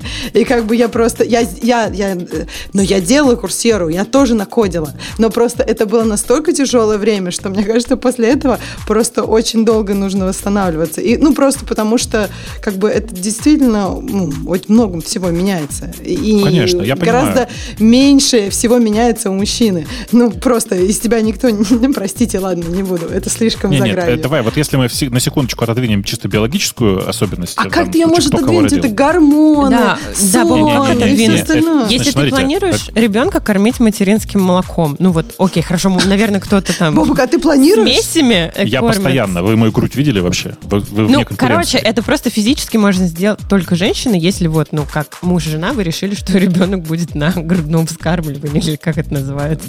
Да. И ничего ты не сделаешь, если ты папа. Как ты поможешь? Ну, слушай, давай как бы с другой стороны зайдем. А еще в доме есть огромное количество разных объектов, которые просто в силу физической конституции гораздо легче поднять мужику, потому что они с Не-не-не, детства тут более можно прокачаны. Дослушай меня, нанять. пожалуйста. Тут можно нанять. Ой, грудное грудное А маму нанять точно так же нельзя. работает. Можно. Да Можно. как это? Огромное количество. Это, прям гигантская работа такая. Есть женщины, которые по, по- по 10 лет безостановочно Подожди, кормят Бобок. чужих детей это, молоком. Нет, это понятно, но тут же... Нет, подожди, давайте разберемся. Я тебе, Бобок, сейчас биологически докажу, что это совсем разные выпуск. вещи. Да, Конечно. ты правда хочешь об этом поговорить? Ну, то есть, Конечно, во-первых, давай, там есть зажигай. окситоцин, который именно важен... который, как- вырабатывает, который вырабатывается и у, у матери, у ребенка. Когда, ты, У когда мужик кормит, да? Да, Бобок, это не своими, обязательно. своей грудью, конечно, я понимаю, но Конечно. в смысле окситоцина гораздо больше, когда... Слушай, Безусловно. ну, тебе это просто надо почувствовать. Я тебе говорю, прямо вообще Я это чувствуешь чувствовал, только это окситоцин. просто не, это не связано с э, кормлением, но я знаю, как получать, как я тебе просто нет, я, окситоцина, я порядке. понимаю, понимаю, но вот когда ты кормишь, он, он вот ну просто намного больше, чем вот все остальное в темной комнате, там обниматься с ребенком и так далее. Вообще просто Не, не, я не про это. В смысле, что... Не, в смысле, я несколько раз в своей жизни попадал на такой эксперимент. В смысле, это медицинский эксперимент, когда ты А. получаешь большой буст окситоцина. Я знаю это ощущение. Да это Я просто раз в три часа происходит. И, Газ, с ним очень тяжело делать курсеру, я тебе честно говорю. А еще, Конечно. когда ты делаешь курсеру, окситоцин сразу заканчивается. Соответственно, все остальное тоже заканчивается. И, соответственно, ты имеешь недовольных, недовольных зрителей. Да, а теперь посмотри, пожалуйста, на обратную сторону. Вот на Давай. секундочку, представь себе, посмотри на обратную сторону. Я не знаю, как у вас, у меня э, с женой разделено время на э, ну, взаимодействие с ребенком ровно 50 на 50, чтобы было. В смысле, чтобы было поровну. Так вот, она э, работает с ребенком, взаимодействует с ребенком на окситоцине, который поддерживается фоном в организме э, матери до трех лет, как ты знаешь. Даже Почему до трех лет? Потому что дальше там на самом начинаются просто от- начинаются откаты, так называемые. Ну, вообще, пос- после пре- прекращения кормления это тоже прекращается. Да, ну, да, та- оно такие большие эти. Да, большие. Но дело не в этом. Дело в том, что ты как бы, как мужик в этот момент, э, занимаешься всем тем же самым, но на трезвую. Это, знаешь, это как в цирк ходить трезвым. Очень тяжело вообще тоже. То есть у каждого свои проблемы. Я понимаю, что невозможно сравнивать. И, конечно, я не выталкивал из себя дыню. И сейчас мы можем много про это говорить. Слушай, подожди, вот даже про 50% времени. Я, у меня вот про это есть некий скепсис. Окей, есть всегда... У меня по люди- часам Нет, календарь. Подожди, да, ты можешь разделить, но есть же время, когда вы проводите вместе, и вот я, я не знаю, я, конечно, я, я доверяю, что ты, может быть, совсем другой в этом плане, но большинство семей, которые я знаю, время, когда семья проводит вместе, это, по сути, мама с ребенком проводит, а папа там, ну, штырит в телефон, Кстати, Ксюш, знаешь, ку- от Да. возраста зависит. У тебя, наверное, еще маленький ребенок. У меня вообще нет детей, но из того, что я читала, А, какого-то ну, периода в смысле, ребенок знаешь, больше в к маме привязан. Да нет, ну А кому... потом Нет, это мама просто папа. сама энгейджится. Восемь лет, конечно, блин, я сама с ним поговорю на какие-нибудь темы про экзистенциальный кризис и про кавку. А, блин, а сейчас, понимаешь, тебе надо машинки катать. А до этого тебе надо просто, э, когда он там... Ну, в общем, это... Я имею в виду, что потом становится все легче и легче. И поэтому папа энгейджится. Конечно, блин, с А. восьмилетним каждый, каждый захочет поболтать. Это просто прикольно. Даже уже с трехлетним поболтать прикольно. Чем, чем прикольнее, тем больше папа энгейджится. Это естественно. Вообще, вообще, если что, статистика показывает, что если ты не, э, э, как бы, не- если тебе не прикольно катать машинки, то с восьмилетним тоже будет тяжеловато. Но э, в любом случае, я еще про другое хотел сказать, что... Подожди, подожди, нет, вот Бобок, это- я сразу остановлюсь. Это что за статистика такая? Мне прям интересно, потому что я не знаю, вот выборка, которая есть вокруг меня и все, что я читаю. Тяжело. ну, нет, нет, Это смотри, там, тяж- где 73%. Вот да, Бобок, интересно, как вообще эту 87,3. статистику, статистику узнавали, я это, не это- понимаю. Это, же сейчас фра- фраза по, статистике, она же, я же говорю, она же специально была из предыдущей темы вставлена. Хорошо, да. А, Я имел в виду, что э, как бы весь мой опыт мне подсказывает, что если ты с ребенком в три года не, э, не взаимодействовал, то тебя сразу впрыгивать в восьмилетний тоже будет тяжеловато. То есть, безусловно, не так тяжело, как в трехлетний. Но э, вот, ну, я много общаюсь с детьми, в смысле, не обязательно своими. И если ты не в состоянии работать, ни- никогда не работал с детьми более младшего возраста, дети более старшего возраста, они нифига не проще. Они просто кажется, что на поверхности легче. Бобук, вот у меня просто есть очень прикольный личный опыт. Я не жила с родителями до 8 лет. В 8 лет они зашибись впрыгнули, а они мне сами говорили, а что сложного-то ничего не было. В туалет ты уже умеешь ходить, мыться ты уже умеешь. То есть там есть куча вещей, там можно уже поболтать. И если человек любит общаться в среднем, то с восьмилетним это вообще другая история. Человек уже, лобные доли, доли уже нормально сформировались. У человека нет такого, сейчас я хочу, потом я не хочу. Есть, вот не существует куча моментов, которые связаны просто с физиологией ребенка в 8 лет уже. И поэтому это намного легче. Ты можешь с человеком уже строить какие-то отношения. А там, когда ребенку год или два, это ты не строишь отношения, ты четко в горизонтальных, ну, в смысле, в, ты, ну, нет, е- Да-да, я есть понял такое смысл, да. понятие, наоборот, в вертикальных отношениях. Да, ты да, тут, да. от тебя нужна просто защита и опора, и все, больше ничего. Твои, все, все твои интеллектуальные мечты и чаяния просто идут как бы лесом, вот вообще лесом, просто Ксюша, Ксюшенька, я, я молчал, слушая вас, и, и просто у меня тут все кипело. Ты на, Взрывайся. на примере своего краткосрочного опыта делаешь далеко идущие выводы. А, например, представь себе ситуацию, что ребенок вышел из этапа грудного кормления и вошел в этап тинейджера. И в этот момент начнется у тебя другой перекос. Вполне может начаться. У меня начался другой перекос. Я, как родитель двух детей, которые прошли тинейджерский возраст, скажу тебе, что отцам, например, в возрасте детей, особенно когда они мальчики, и когда у них возраст, э, там, не знаю, 13 плюс, их вовлеченность вообще несравнима с женской вовлеченностью. И кто кого перебьет, если мы посчитаем количество часов и количество походов в полиции, чтобы его от- оттуда вызвали. Э, Это большой вопрос, понимаешь, Ксюша? П- п- Можно сразу, Жень, я никогда не говорила, что вот, ну, как бы вот, э, я про тинейджеров, я с тобой абсолютно согласна, но мне кажется, что там вовлеченность другая. Ну, то есть там, в принципе, тинейджеры, вовлеченность, ну, как бы от родителей гораздо меньше нужна, да, там из проблем вызволять, но это, ну, другое. То есть ты, на самом деле, когда ребенок тинейджер, можно зашибись программировать всем членам семьи, я имею в виду и маме, и да, папе, ну, и да, там иногда в полицию бегать, иногда да, там еще чего-то, но не надо вот так уже по 12 часов в день там фигачить с ребенком. Э, Не надо по 12 часов каждый день, но иногда э, надо сутками этим заниматься. Не, ты дойдешь до этого этапа, и ты поймешь, что не так оно все прямо. Хотя я, я, конечно, согласен, что с внешними раздражителями трудно программировать. Давайте мы... Мы все на первом пункте из 20 были, я напомню. А Последний. могли бы по юнит-тест, про юнит-тесты поговорить. Давай. Жек, мы про- просто решили пропустить про юнит-тесты, потому что мы про них уже говорили. Пропускаем юнит-тесты, которые не помогают писать хороший код. Да, мы их отоптали. Какой следующий пункт? Кто это? А- С- Аня дала- следующий. докладывала или Нет, Ксюша? это была я. Давай. Но я не буду так много говорить на все темы.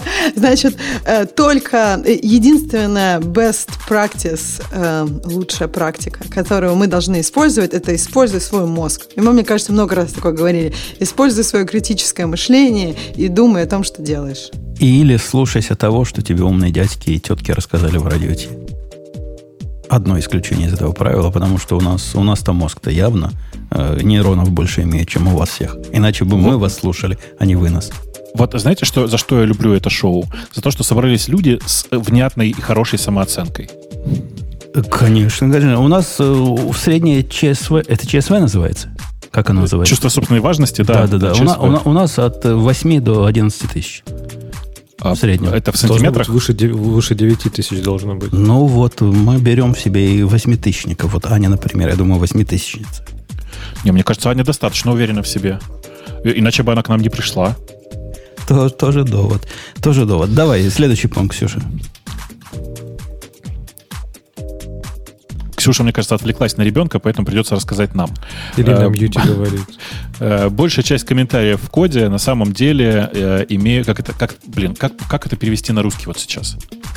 А, Э, вредные... Это вредная форма дубликации кода. Пойдет, Ань? да. Вот, Бред. как бы, насколько это верно? Ну, Э, бред. Я смотрю на, Бред. свой, на свои комментарии сейчас в код, и, э, наверное, это так, это, типа, большая часть, э, по крайней мере, комментариев в чужом коде, который я вижу, это действительно бесполезная ерунда. Ну, ну, бред полнейший. Ну, про чужой код мы же сказать ничего не можем. Мы не можем их заставить писать В моем коде все идеально. Там, Конечно, где комментарии конечно. есть, он везде по делу. Конечно, конечно. Я, ну, возвращаясь к проекту, вот вчера вернулся к проекту, который я закончил месяц назад. Казалось бы, месяц. Ну что, неужели у меня началась вот это, когда слова забываешь? Нет, не началось вот это, когда слова забываешь. Однако, глядя на комментарий к функции, которая говорит, чувак, читающий это, имей в виду, Несмотря на то, что функция эта теоретически работает в нескольких э, горутинах, то бишь в потоках, consumer обязан ее вызывать строго последовательном порядке по такой-то и по такой-то причине. Попробуй это, глядя на код, понять ее use case, и что вот так ее... Я уже за месяц забыл, что вот так оно должно быть. И там ниже объяснено почему. Потому что там состояние передается, и для оптимизации вот так и так. Ну, молодец, ну, красава, кто написал. Я написал. Красава. У меня ровно такая же история, прямо один в один. Пытался понять, почему из композа не запускается один э, сервис. Долго пытался понять, потом пошел в композ посмотреть. А там, значит, в комментарии написано, делай вот так, если непонятно, смотри вот в тот докер-файл. Смотрю в тот докер-файл, а там, ну, прямым текстом написано, чувак, тут база MySQL поднимается. Так вот, она сначала, на самом деле, поднимается неправильно, и в нее импортируется куча сиквела. Нужно подождать 10 минут, 10 секунд, прежде чем запускать следующий сервис. Кто, кто топит за то, что комментарии не нужны, либо всю жизнь занимается одним и тем же небольшим проектом и не понимает, что такое кон- переключение контекстов, либо у него настолько большая голова, что больше моей. А Слушайте, быть не я- я- автор же сказал в этом, что большинство комментариев, то есть то, что вы привели, это действительно примеры хороших комментариев, которые как раз дают, ну, типа, лишний контекст, который не выразить в коде. Я так понимаю, что здесь идет речь про комментарии в стиле «эта функция принимает два параметра, А и Б, и возвращает значение С». Вот такие. Не, ну да. это, Да, это, ваша, нужны. это Ну, как большинство джавадоков, джавадока, например, да. такие. Это джавадоки. Но, в принципе, люди, ну, вменяемые такой не пишут. Я, я не знаю ни одного человека, который пишет джавадок. Я очень люблю, когда у меня ситуации, типа, я смотрю на код и думаю, блин, господи, ну кто-то хреново написал, зачем? Можно было ведь по-другому. Потом читаю комментарий, и по комментарию я понимаю, что это мой комментарий а, по стилю написания. И смотрю, ну, историю, да, это я написала. И думаю, ой, как хорошо, что я написала комментарий, ведь действительно, по-другому Конечно. было никак. Ну, код я не помню свой. Это, А. это частая, частая история, на самом деле, реально. Я так тоже несколько раз попадал. Какой дебил. Не, у меня наоборот бывает. Вот, я смотрю на код и думаю, ну, красава. Код написал прямо любо-дорого. А потом, оп, оказывается, я написал. Слушайте, а про переключение контекстов пока я не забыл. Э, Где-то с полгода назад я консультировал ребят, которые ну, делают довольно большой кусок кода, и у них был вопрос скорее про организацию работы в больших корпорациях, типа просто про мой опыт. Я им рассказывал, и в процессе там чувак, который, э, на самом деле, мне кажется, один из самых удачных CTO, который я видел в э, небольших компаниях, говорит, слушай, а как ты переключаешься с контекста на контекст? Потому что, говорит, я ничего не придумал, ни- ничего, ничего лучше не придумал, чем завести себе 4 ноутбука для того, чтобы переключаться через четырьмя- ну, между четырьмя разными контекстами. Но я поржал, говорю, да нет, да ерунда какая-то, зачем? Типа можно там виртуальные среды настроить, там все дела, в смысле ну, десктопы. Э, И это было полгода назад. А с вчерашнего дня я для двух больших проектов завел два раздельных ноутбука. Сижу теперь ржу. Слушайте, хорошая, кстати, идея. Без, я для наших слушателей говорю, хорошая идея. По- по- по- есть оправдание, зачем мне нужен теперь M1 э, MacBook Pro. Я, я только хотел сказать, что ты тоже же так, так сделал, наверное, потому что новый ноутбук хочешь, да? Вот. Да, не, я, я даже вижу потом долгоживущие плюсы вот этого. Ну, что-то в этом есть. Есть, есть, есть. На самом деле, действительно, это довольно интересно, потому что ты, э, у тебя нет э, вот этого интента переключиться ненадолго, знаешь. Типа, если ты открыл ноутбук, ты там принципиально не заводишь ничего. Ну, у тебя есть проект 1 и проект 2. Ты на втором ноутбуке не заводишь ничего, имеющего отношение к проекту 1. Прямо принципиально. Э, И это тебя, во-первых, не отвлекает, и даже если посещают какие-то мысли, связанные с проектом 1, ты все равно, ну что, я сейчас буду другой ноутбук открывать, что ли? Ну, не до того сейчас. Ну и все, как бы, и ты концентрируешься гораздо больше. Э, Кто пятый пункт доложит в отсутствие Ксюши? Ну, тут написано, что гуглинг это нормально, но я, честно говоря, никогда не сталкивалась, чтобы кто-то как-то не хорошо реагировал, а, если другой человек гуглит и получает правильный ответ. Вот, Ну, как и даже в этом подкасте полно снобов, которые, вот Леха, например, вот типичный сноб говорит, да, Stack Overflow взял ответ, ну, Не, нет, всё даже время тут, тут, тут- тут важный момент вот в чем. Что Аня предположила, что человек гугли- гуглит и находит правильный ответ. Но на самом деле ужас ситуации в том, что когда люди гуглят, они довольно часто находят неправильный. И получается идиотская ситуация, когда у них в коде есть кусок кода, э, который неправильный, и они не понимают, почему. у Потому меня, что они вот не сами у писали. меня, Но тут должен применяться другой принцип, который мы пропустили, что используя свои мозги, ты когда как бы что-то на Stack Overflow находишь. А, ну вот у меня, у меня про мозги есть, э, есть э, история со вчерашнего вечера буквально. Вчера вечером возникла у меня задача. Кстати, попробуйте на досуге подумать. Задача такая. Есть у тебя один файл. Ну, скажем, какой-нибудь GZ файл. Ты из него берешь ридер, и потом этот ридер передаешь какому-то консюмеру. И возникла у меня простая мысль. а Я хочу взять вот этот ридер и передать его нескольким консюмерам. Каждый из которых, чтобы независимо из него молотил, при этом каждый получал бы полную, полную картину того самого исходного ридера. Ну, такой fan-out сделать ридера. Вы понимаете идею, да? Взять один ридер и сделать из него много ридеров. Ну, так понятно, форкнуть это- его многократно. То есть сразу в голове возникли разные идеи. Ну, можно чем-то читать, какой-то горутиной куда-то писать, но явно это все не то. Явно должны быть способы попроще. В памяти сразу всплыло, что есть такой T-ридер. Знаете, такой ридер, который, из которого можно получить сразу и райтер, и ридер. И есть такой мульти, мульти-райтер-райтер. То есть такой райтер, которому можно дать много райтеров. И уже в, из этого, из этих двух компонентов уже что-то в, в, вытанцовывается, правильно? То есть, в принципе, можно все это зафоркать. Однако есть еще более простой способ. Пойти в Google и написать. Хочу ридеров сделать.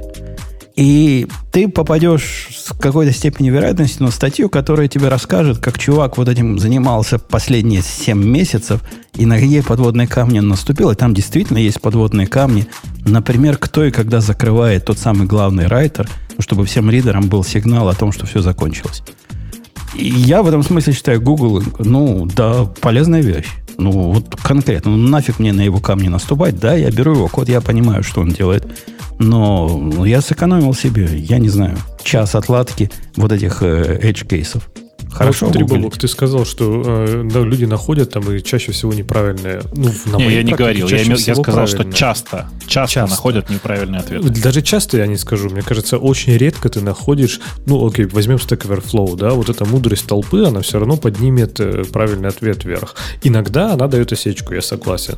Но мне кажется, это скорее исключение, чем правило. Чаще всего ты найдешь, даже если там было, не знаю, какое-то время в топе правильный, неправильный ответ, да, там, ну, какое-то некорректное решение, то скорее всего, потом всплывет другое, или люди подкорректируют. То есть оно как-то само себя балансирует. И вот скорее шансов, что ты как умпутун найдешь, там, не знаю, ссылку на статью или просто какое-нибудь хорошее описание проблемы детальное, чем откровенно какую-то туфту, которая там вообще не работает. Мне кажется, там справедливости ради, Леха, я нашел эту статью только после того, как я смог сформулировать, собственно, чего я хочу. И статья нашлась ровно одна. То есть на весь интернет есть одна статья чувака, который вот реально это исследовал и предложил там пять разных вариантов, как это сделать. Причем один из вариантов я даже не знал, что так можно. Но в конце концов я его и взял. Так что да, да, полезно гуглить иногда бывает. Гуглите, мальчики и девочки. А на досуге подумайте, как из одного ридера сделать множество ридеров. Может, придумайте восьмой способ, который за эти семь да, или, или можете поступить прямо альтернативным образом и закрыть, закрыть ридер, как это когда-то сделал Google. До сих пор, блин, не прощу. А, что там дальше-то у нас? Э, Аня, ты, ты, ты по половому ну, приз, признаку у нас Политически идешь. рискованный какой-то комментарий. Да, поэтому ты его должна озвучить ты. Что не все программисты э, как бы одинаковые. Одинаково хороши. Со- созданы одинаковыми. Созданы одинаково, да. И да, типа менеджеры часто воспринимают, что ну вот есть программист А, программист Б с одинаковым уровнем э, опыт, с одинаковым опытом, а, а на практике один может быть э, в 10 или в 100 раз эффективнее другого. И вообще это не политкорректно об этом разговаривать. Не, а подожди, почему не политкорректно? Вот здесь, во-первых... Политика или риски? Не, подожди, во-первых, никаких, никаких отсылок здесь нет. Э, то есть он не говорит про какие-то там, не знаю, физические признаки, да, у человека, что они его делают лучше. Он говорит просто, что некоторые люди более продуктивны. Все. То, что некоторые люди более продуктивны, чем другие, ну, mm такое, мне кажется, бывает. Тут проблема проблем возникает с другой стороны. И тоже из личного опыта у нас есть э, вот этот чувак в узких штанах, который с точки зрения продуктивности обычный программист. То есть он обычный солидный программист. Другими словами, Вовок, нам с тобой он кажется медленным. Он такой медленный зомби. Но он обычный программист, получает обычную зарплату, и когда ко мне приходит начальник и говорит, а что он так все медленно делает? Объяснить ему, что все остальные просто делают 10 раз быстрее, э, ну, чем, чем средние по больнице, абсолютно невозможно. При этом он приводит довод, ну как, мы, мы же ему платим, ну как, как нормально платим. И объяснить ему, что просто он же не платит в 10 раз за десятикратную производительность, тоже невозможно. Вот это, в общем, проблема проблем с, с, с равенством Слушайте, программистов. А вот этот вот человек, который якобы медленно все делает, а нет такого, что вот он зато делает, и потом ему не надо переделывать? Нет, потому что нет, я, например, нет, нет, нету такого, нет, он просто так делает. Я знаю людей, которые такие, все быстро, быстро, сейчас мы и, и тут, и там, короче, а потом все, еще раз быстренько переделаем, потом еще раз быстренько переделаем, короче, можно было один раз нормально Слушай, сделать. я, знаешь, я до, я точно знаю, до 2009 года э, был уверен, что есть люди, которые очень медленно, скрупулезно работают и поэтому не совершают ошибки. и я прямо верил даже и думал, что вот, вот этот человек у меня такой, вот этот человек у меня такой. А потом я просто, ну, как бы прошелся блеймом и посмотрел на, ну, как бы на, на систему контроля версий, посмотрел, сколько ошибок там исправляется, за сколько релизится код, и обнаружил, что нет, нифига. Эти, все эти люди, о которых я думал, что они медленно, зато надежно пишут, оказались просто очень медленными. Да-да, просто очень, ну, медленно очень совершают медленными. ошибки. Они не очень медленные. Это, опять же, заблуждение. Они достаточно хороши для того, чтобы мы их наняли. То есть, значит, есть э, еще 80% других, которые еще медленнее. Но по Конечно. сравнению с э, верхушкой вот этих 80%, они там в 10 раз медленнее могут оказаться. Тут еще, знаете, есть такой момент э, довольно неприятный на самом деле, что современный мир так устроен, что сделать быстро, ошибиться и потом исправить, это сейчас в текущих условиях правильнее, чем с самого начала сесть, запроектировать на годы вперед и через пять лет получить хорошо работающую систему. Чаще всего, да, если ну только вот. это не строительство самолетов или ракет там такая же история сейчас. В смысле, нет, там от момента, пожалуйста. Да, нет, нет, там все точно так же. Просто ты забываешь, что там момент тестирования, он происходит не на живых, не на живых э, физических объектах, а давно в моделирование все ушло. И если mm. там будет какая-то какие-то проблемы в коде, они моментально находятся. И, mm-hmm. ну, если нет есть... проблемы в моделировании. Да-да-да, ровно так же. Но моделирование mm-hmm. же давно уже написано. Это же тоже люди, которые 20 лет его писали. Поэтому... А, ну это тот код, который как раз не ломается, да, без тестов, и ему уже 20 лет. Да-да-да-да, примерно Понятно. так. В общем, короче, я к тому, что э, на самом деле нет сейчас в современном мире таких областей, в которых реально нужно вот супер медленно, как, можно супер медленно писать. Ты хочешь, чтобы твой проект дошел до стадии условно там типа MVP, который можно щупать за какие-то недели, в худшем случае за месяцы. Пол, э, довод номер восемь. Если вы знаете только один язык, неважно, насколько хорошо знаете вы его, вы не можете быть классным программистом. Да, сложно, да? А что вы про Java пропустили? Э, а как-то случайно. Ну, вернемся. Ну. А потому а, что это не такое уж и противоречивое интересный. мнение. Тут, мне кажется, ага. все согласны, что Java это абсолютно worst programming language, э, что а, а я, Тут написано best. Так, ладно, мы обсуждаем 8, сори. Я, я с 8 полностью согласен, но, опять же, с, с другой стороны совершенно. Это не причина следствия, а следствие причины. Ну, ты, если ты крутой программист, ты знаешь больше, чем один язык. Но это вовсе не потому, ты крутой программист, что знаешь больше, чем один язык.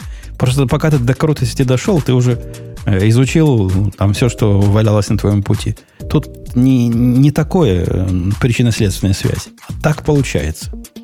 Слушай, у меня есть другое объяснение, хотя смысл ровно тот же самый. Э, я бы сказал, что э, человек, который мне нужен, и человек, который мне нравится в работе, это человек, который не лишен любопытства.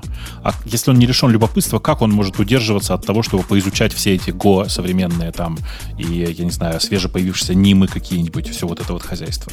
Ты все равно туда заглядываешь, тебя увлекает, ты там вечер Слушай, ну знаешь, и попробовать на коленке это разные вещи. No, там написано if you only know one language.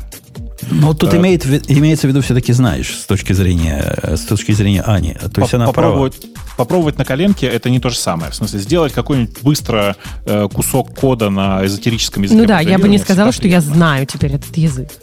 Если ты можешь на нем писать, ты его знаешь. Если ты готова на нем писать в продакшн, ты его знаешь. Э, другое дело, что писать в продакшн на Ниме или там на, на Кристалле, это ну, такое рискованное действие само по себе. Э, Леха, следующий пункт к тебе явно пойдет, потому что у вас там в TDD сплошной гарбич код. Расскажи нам. Подожди, наоборот, у нас там все чистенько и аккуратненько. Да, Хопа. после 16 Подожди, итерации. А вот у меня тут самое главное, тут надо разложить это эм, все по полочкам. То есть вот автор пишет здесь паттерны, ORM, SRP и все что угодно. Это примеры garbage кода он приводит или типа хорошего кода?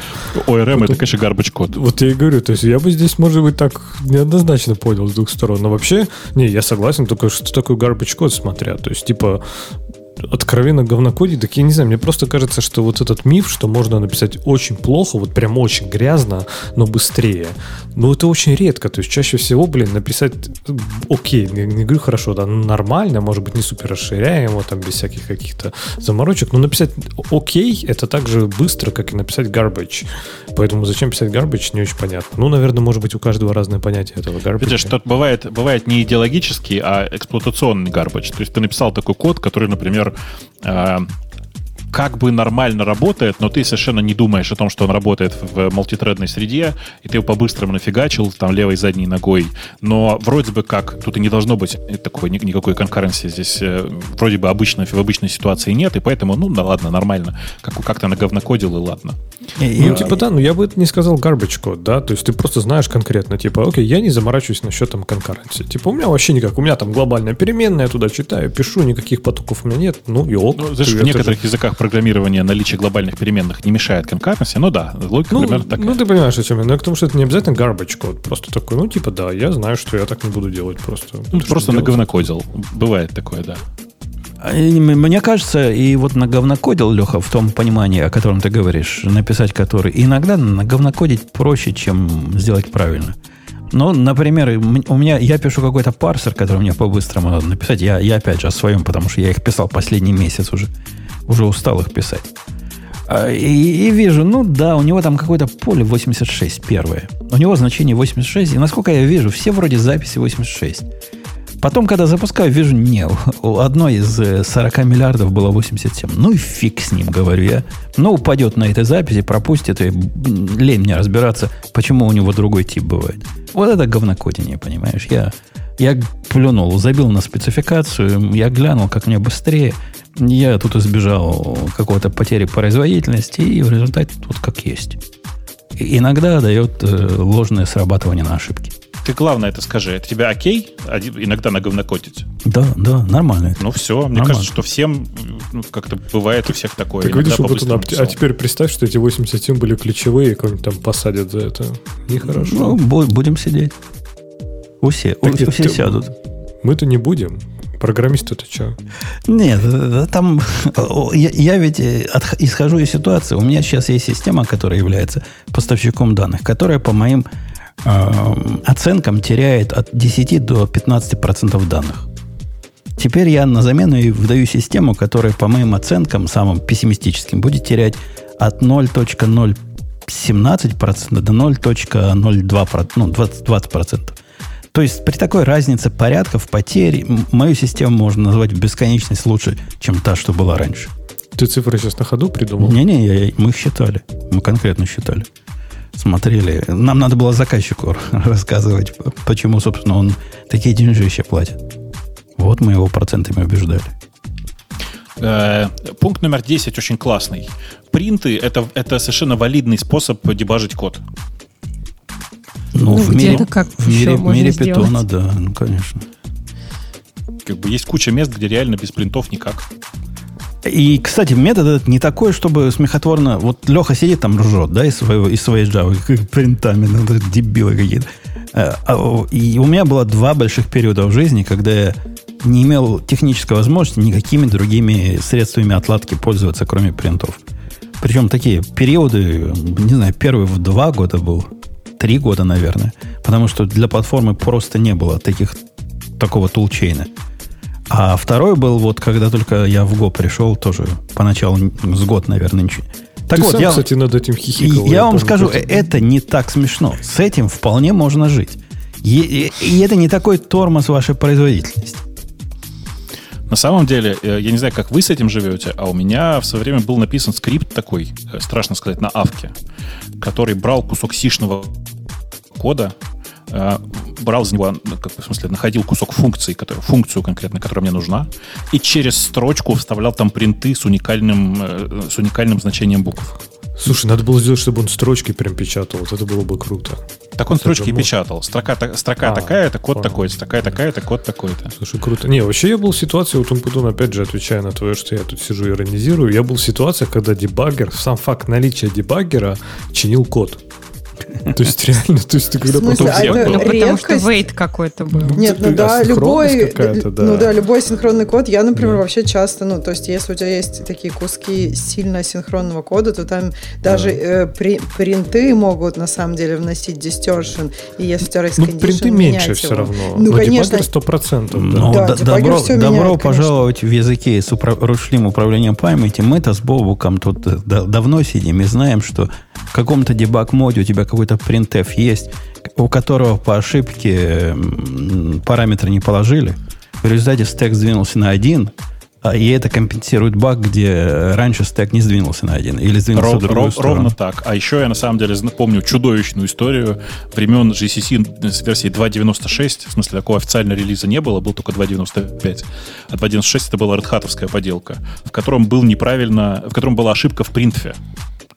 В, и, к- которая приводила к тому, что у тебя с, прин- с дебаг принтами все падало, а без все работало. Вот это вообще было чудо для меня. Да, э, но по факту, конечно, в смысле, есть много ситуаций, и я там много в своей, в своей жизни писал кода для, там, для ядра, еще для чего-то. Там, как вы понимаете, с отладкой всегда тяжело было. И ничего, живешь с принтами себе нормально. Можно, можно с ними жить. Ничего такого, что прямо вау-вау нет. Конечно, наличие дебаггера увеличит производительность. Я бы назвал это увеличение производительности 10%. Ну, может, 15%. Но это не вовсе, что без дебага он вообще не человек. А вам Слушай, не ну, кажется, что- зависит от ситуации? Нет, вот, например, как Бобок, если у тебя такой скриптец есть, и он хорошо работает, и все, что происходит, печатает, наверное, Ну, так напишешь, на- напишешь себе такой скриптец. Или напишешь себе какие-то... Я макро писал в свое время, который... Вот когда я Go вот так обкладывал в VS Code, у меня в VS Code это там Command, Shift, по-моему, D, он добавлял мне то, что надо было добавить. И, и потом убирал. Ну, И ничего, нормально. Можно было и так жить. А Аня что-то сказала. Давайте у нее спросим. А, а я хотела вас спросить, а у, вам не кажется, что вот в личной практике а, быстрее всего посмотреть внимательно на код? Просто Не, глазами, не, не, не. чем дебажить? Это нет? только если простой код. Ну, Если значит, код простой, простой простой, код. то да, то можно аналитически представить себя компьютером, как говорил наш учитель. э, Ну, или знаете, у меня проблема такая. У меня код ранится на удаленном компьютере. И чтобы подеважить в, ну, в ID какое-то, мне нужно вот их коннектить. И это так долго. Просто вот сидишь и ждешь там 30 секунд, минуту. 30 секунд. Ань, слушай, это если у тебя, там у тебя баг, который ты можешь э, найти, посмотрев глазами за 30 секунд, конечно, так надо делать. Нет, Просто- ждешь каждую итерацию. Я на- понимаю, да. Просто э, ты понимаешь, бывают такие ситуации, когда ты с багом не можешь разобраться несколько дней. И вот в этот момент у тебя как бы уже все Да, в этот момент хороши. уже и принты, и дебаги, и все подряд. Но и чаще проще посмотреть на код, ну, мне, Конечно, первое, что ты делаешь, повнимательнее. Ну, у меня такая же история. Если, ты, если вдруг такое чудо происходит, у меня код написан с ошибкой, ничего в среднем не бывает, но тем не менее. Откуда же тогда первое, что- баги? У меня практически нет. Э, Когда А, ну, ты, понятно. ты в этот момент останавливаешься и смотришь на код. Типа, Мгм. ты просто проходишь, как бы ты просто дебажишь глазами. Ты просто стоишь и смотришь, как, как твой код работает, как он выполняется, всякое такое. Но видишь, бывают такие случаи, когда это не срабатывает. Мгм. Да. В основном ведь люди про это говорят. Ксения, пункт номер 11, раз ты с нами обратно. Да, э, работа э, to put yourself out of... А, то есть, чтобы работа закончилась. Твоя задача, э, чтобы работа закончилась, правильно? Твоя работа, чтобы у тебя не было работы, ну, конечно, чтобы тебе Ну ничего не да. надо было делать. Да. Твоя задача сделать так, чтобы тебе ничего не надо было делать. Э, В каком он контексте? Я тут пытаюсь прочитать статью. Чтобы что? Чтобы оно само себя поддерживало, пишет? Или уметь останавливаться? Да, да, он про то, что код э, написал и, и- и хватит. Мне, мне кажется, про это. Надо Ну, написать код, который с минимум затрат и не возвращаться к нему. А, Нет, и что как бы кто-то другой сможет спокойно его поддерживать, если вас собьет автобус. Это очень важно. Почему-то у нас все время всех сбивает автобус. Ну, э, э, в общем, в конечном-то итоге так, конечно, и есть. В том смысле, что э, твоя задача это сделать, написать такой код, чтобы его максимально легко было монтейнить без тебя. Ну, что, это, по-моему, простая, понятная истина. Да и даже и, и с тобой, но чтобы было, чтобы не то, что потом 100% твоего времени уходит на мейтенс, а, например, не знаю, 1% твоего времени на мейтенс всех прошлых проектов, и все остальное это новое. Это, кстати, это, кстати, прикольная мысль. Я до нее недавно дошел. Она звучит вот как. Что если ты готовишь код, который э, будет работать с мыслью, что он должен работать и без тебя, то и когда ты потом возвращаешься к этому проекту, ты все равно новый уже, там полгода прошло, например, представляешь, да? Тебе с этим кодом точно так же легче разобраться. То есть, на самом деле, нужно всегда делать код так, как танцуй, как будто никто не видит, пиши код, как будто его монтейнить будет кто-то другой. Убийца-маньяк, знающий Согласна. твой адрес. Да-да-да, и подгоняющий автобус ровно к, твоему, к твоим дверям. Э, Номер 12. Это Леха, твое. Твое, Леха. Да. Getter я как и раз в чате у нас общение идет, меня спрашивают, почему я так не люблю Java и почему я ее так ругаю. Да потому что я пишу на ней, блин, и много кода пишу. И, и- и там столько всего странного, в том числе эти геттеры и сеттеры. Господи, пусть они сгорят в аду, эти геттеры и сеттеры, вместо сиквела, сиквел с их хэш-кодами, вот этим всем мусором. Это бессмысленный, глупый бойлерплейт. Писать на геттеры и сеттеры, потому что так надо, это как создавать конструктор на любую комбинацию полей. Переходи на всякий случай. Да C-Sharp такая же фигня. Да не, не, возвращайся на. C-Sharp, тут есть печеньки. А- Ну, девятый, девятый, кстати, еще, ну, да и раньше был классный. Даже девятый, наверное, стал хуже, потому что там еще более он такой стал скалистый. Я, я в, за десятилетия своей жизни в, в мире Java встретил один раз, один раз за десятилетие человека, который разделял мнение мое, что геттеры и сеттеры это от лукавого. Один раз. И он оказался хорошим программистом. Все остальные, Подожди. все остальные их пиндюрят, говорят, а что ты волнуешься? Ну, идея тебе их сделает, и все. Не, видишь, ты говоришь, пиндюри, это, то, что типа не использовать, или я считаю, что это полный мусор, что это глупый, бессмысленный бойлерплейт, который так же, как equals и хэшкод, такая же чушь, которая в большинстве случаев, он, он тебе не нужен как программисту, чтобы понимать, что Да, не нужен. Не нужен. Но Слушай, фишка Леш, в а том, можно что же- по-другому не носят. То есть это как, не знаю, это писать на Go свой фреймворк там какой-нибудь, Но, типа спринга. э, да, вот все-таки, все-таки не так. Java не настолько этот язык, как Go. В Go действительно так не носят, и будешь так носить, тебя будут пихать. А вот в этом контексте, ну, те, кто будет пихать, мне их мнение не интересно. Еще как opinionated. Любая библиотека будет ожидать, ну что getter и setter, это же идет из спецификации Java Beans, который там 800 тысяч лет, и которую там высекли еще на, на камне где-то древние люди в пещерах, они мамонта нарисовали, и тут же getter и setter написали к нему. И вот эта вся фигня, она, понимаешь, у тебя многие библиотеки будут, не просто не примут твои объекты, если у них не будет геттеров и сеттеров, потому что это теперь не Java Beans спецификация. В баню такие библиотеки. Точно, пусть, пусть идут все в свой каменный век. Я как раз хотела спросить, ведь есть же, я не помню, как builder называется, аннотация, э, которая, ну, м, сделает тебе автоматически эти геттеры. Ну, ты Lombok, наверное, Под имеешь в виду, да? Которые вот Lombok ская, эти, да, да, которые сгенерит. как. Их, И вот их что много, да. Эти э, библиотеки есть, которые будут ругаться на такие геттеры-сеттеры. Но Э, ну, это уже будет не Lombok, это уже не совсем Java будет. Да, но на такие они не будут ругаться, но это все равно геттеры сеттеры, которых ты не видишь, то есть они никуда Ну, ты не их не денутся. видишь. И ну, самый... и в C-Sharp точно так же, наверное, нет? Не, в C-Sharp, понимаешь, это часть языка. Они, то есть, не генерятся. То есть, с ломбоком они все равно в байт-коде у тебя будут. Там будет прям кл- класс, который называется, ой, метод, который называется get там что-то. М. Но самый вот раздражающий меня аргумент про геттеры, люди говорят, а как же инкапсуляция? А как же, если я захочу поменять логику, что возвращает геттер?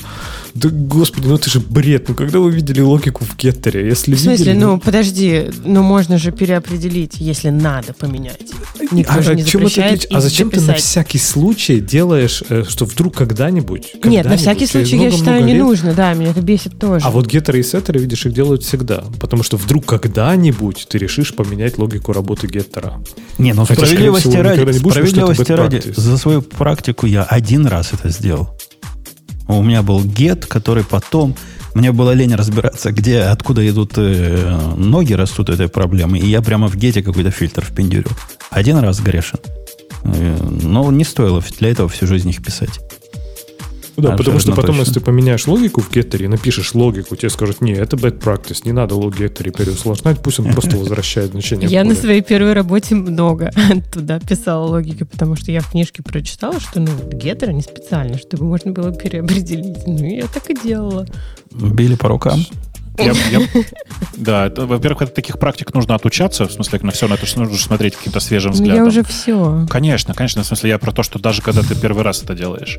А, а во-вторых, я вот хотел сказать, что, Леша, ты, конечно, не прав. Но нельзя говорить, что Java Beans появились 800 тысяч лет назад.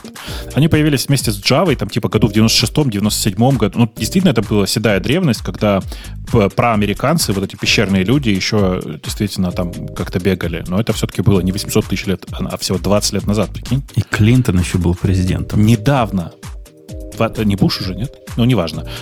20 лет назад, прикинь, всего это было. Время летит. Окей, окей. Следующий код, э, по-моему, любит такой Бобук, да? Что SQL это код, и относись к нему как к коду. Что это такое вообще? Не, это бред какой-то. В смысле, я с этим категорически не согласен. SQL это э, штука, которую по максимуму нужно избегать, по крайней мере, с моей точки зрения. И SQL это как, ну, как HTML. Ну, в смысле, не надо называть его кодом.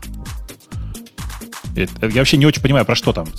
Э, ага, это, это не типа... про то как помните, хранимые процедуры, да? У нас статья есть, да-да-да, я тоже хотел сказать это.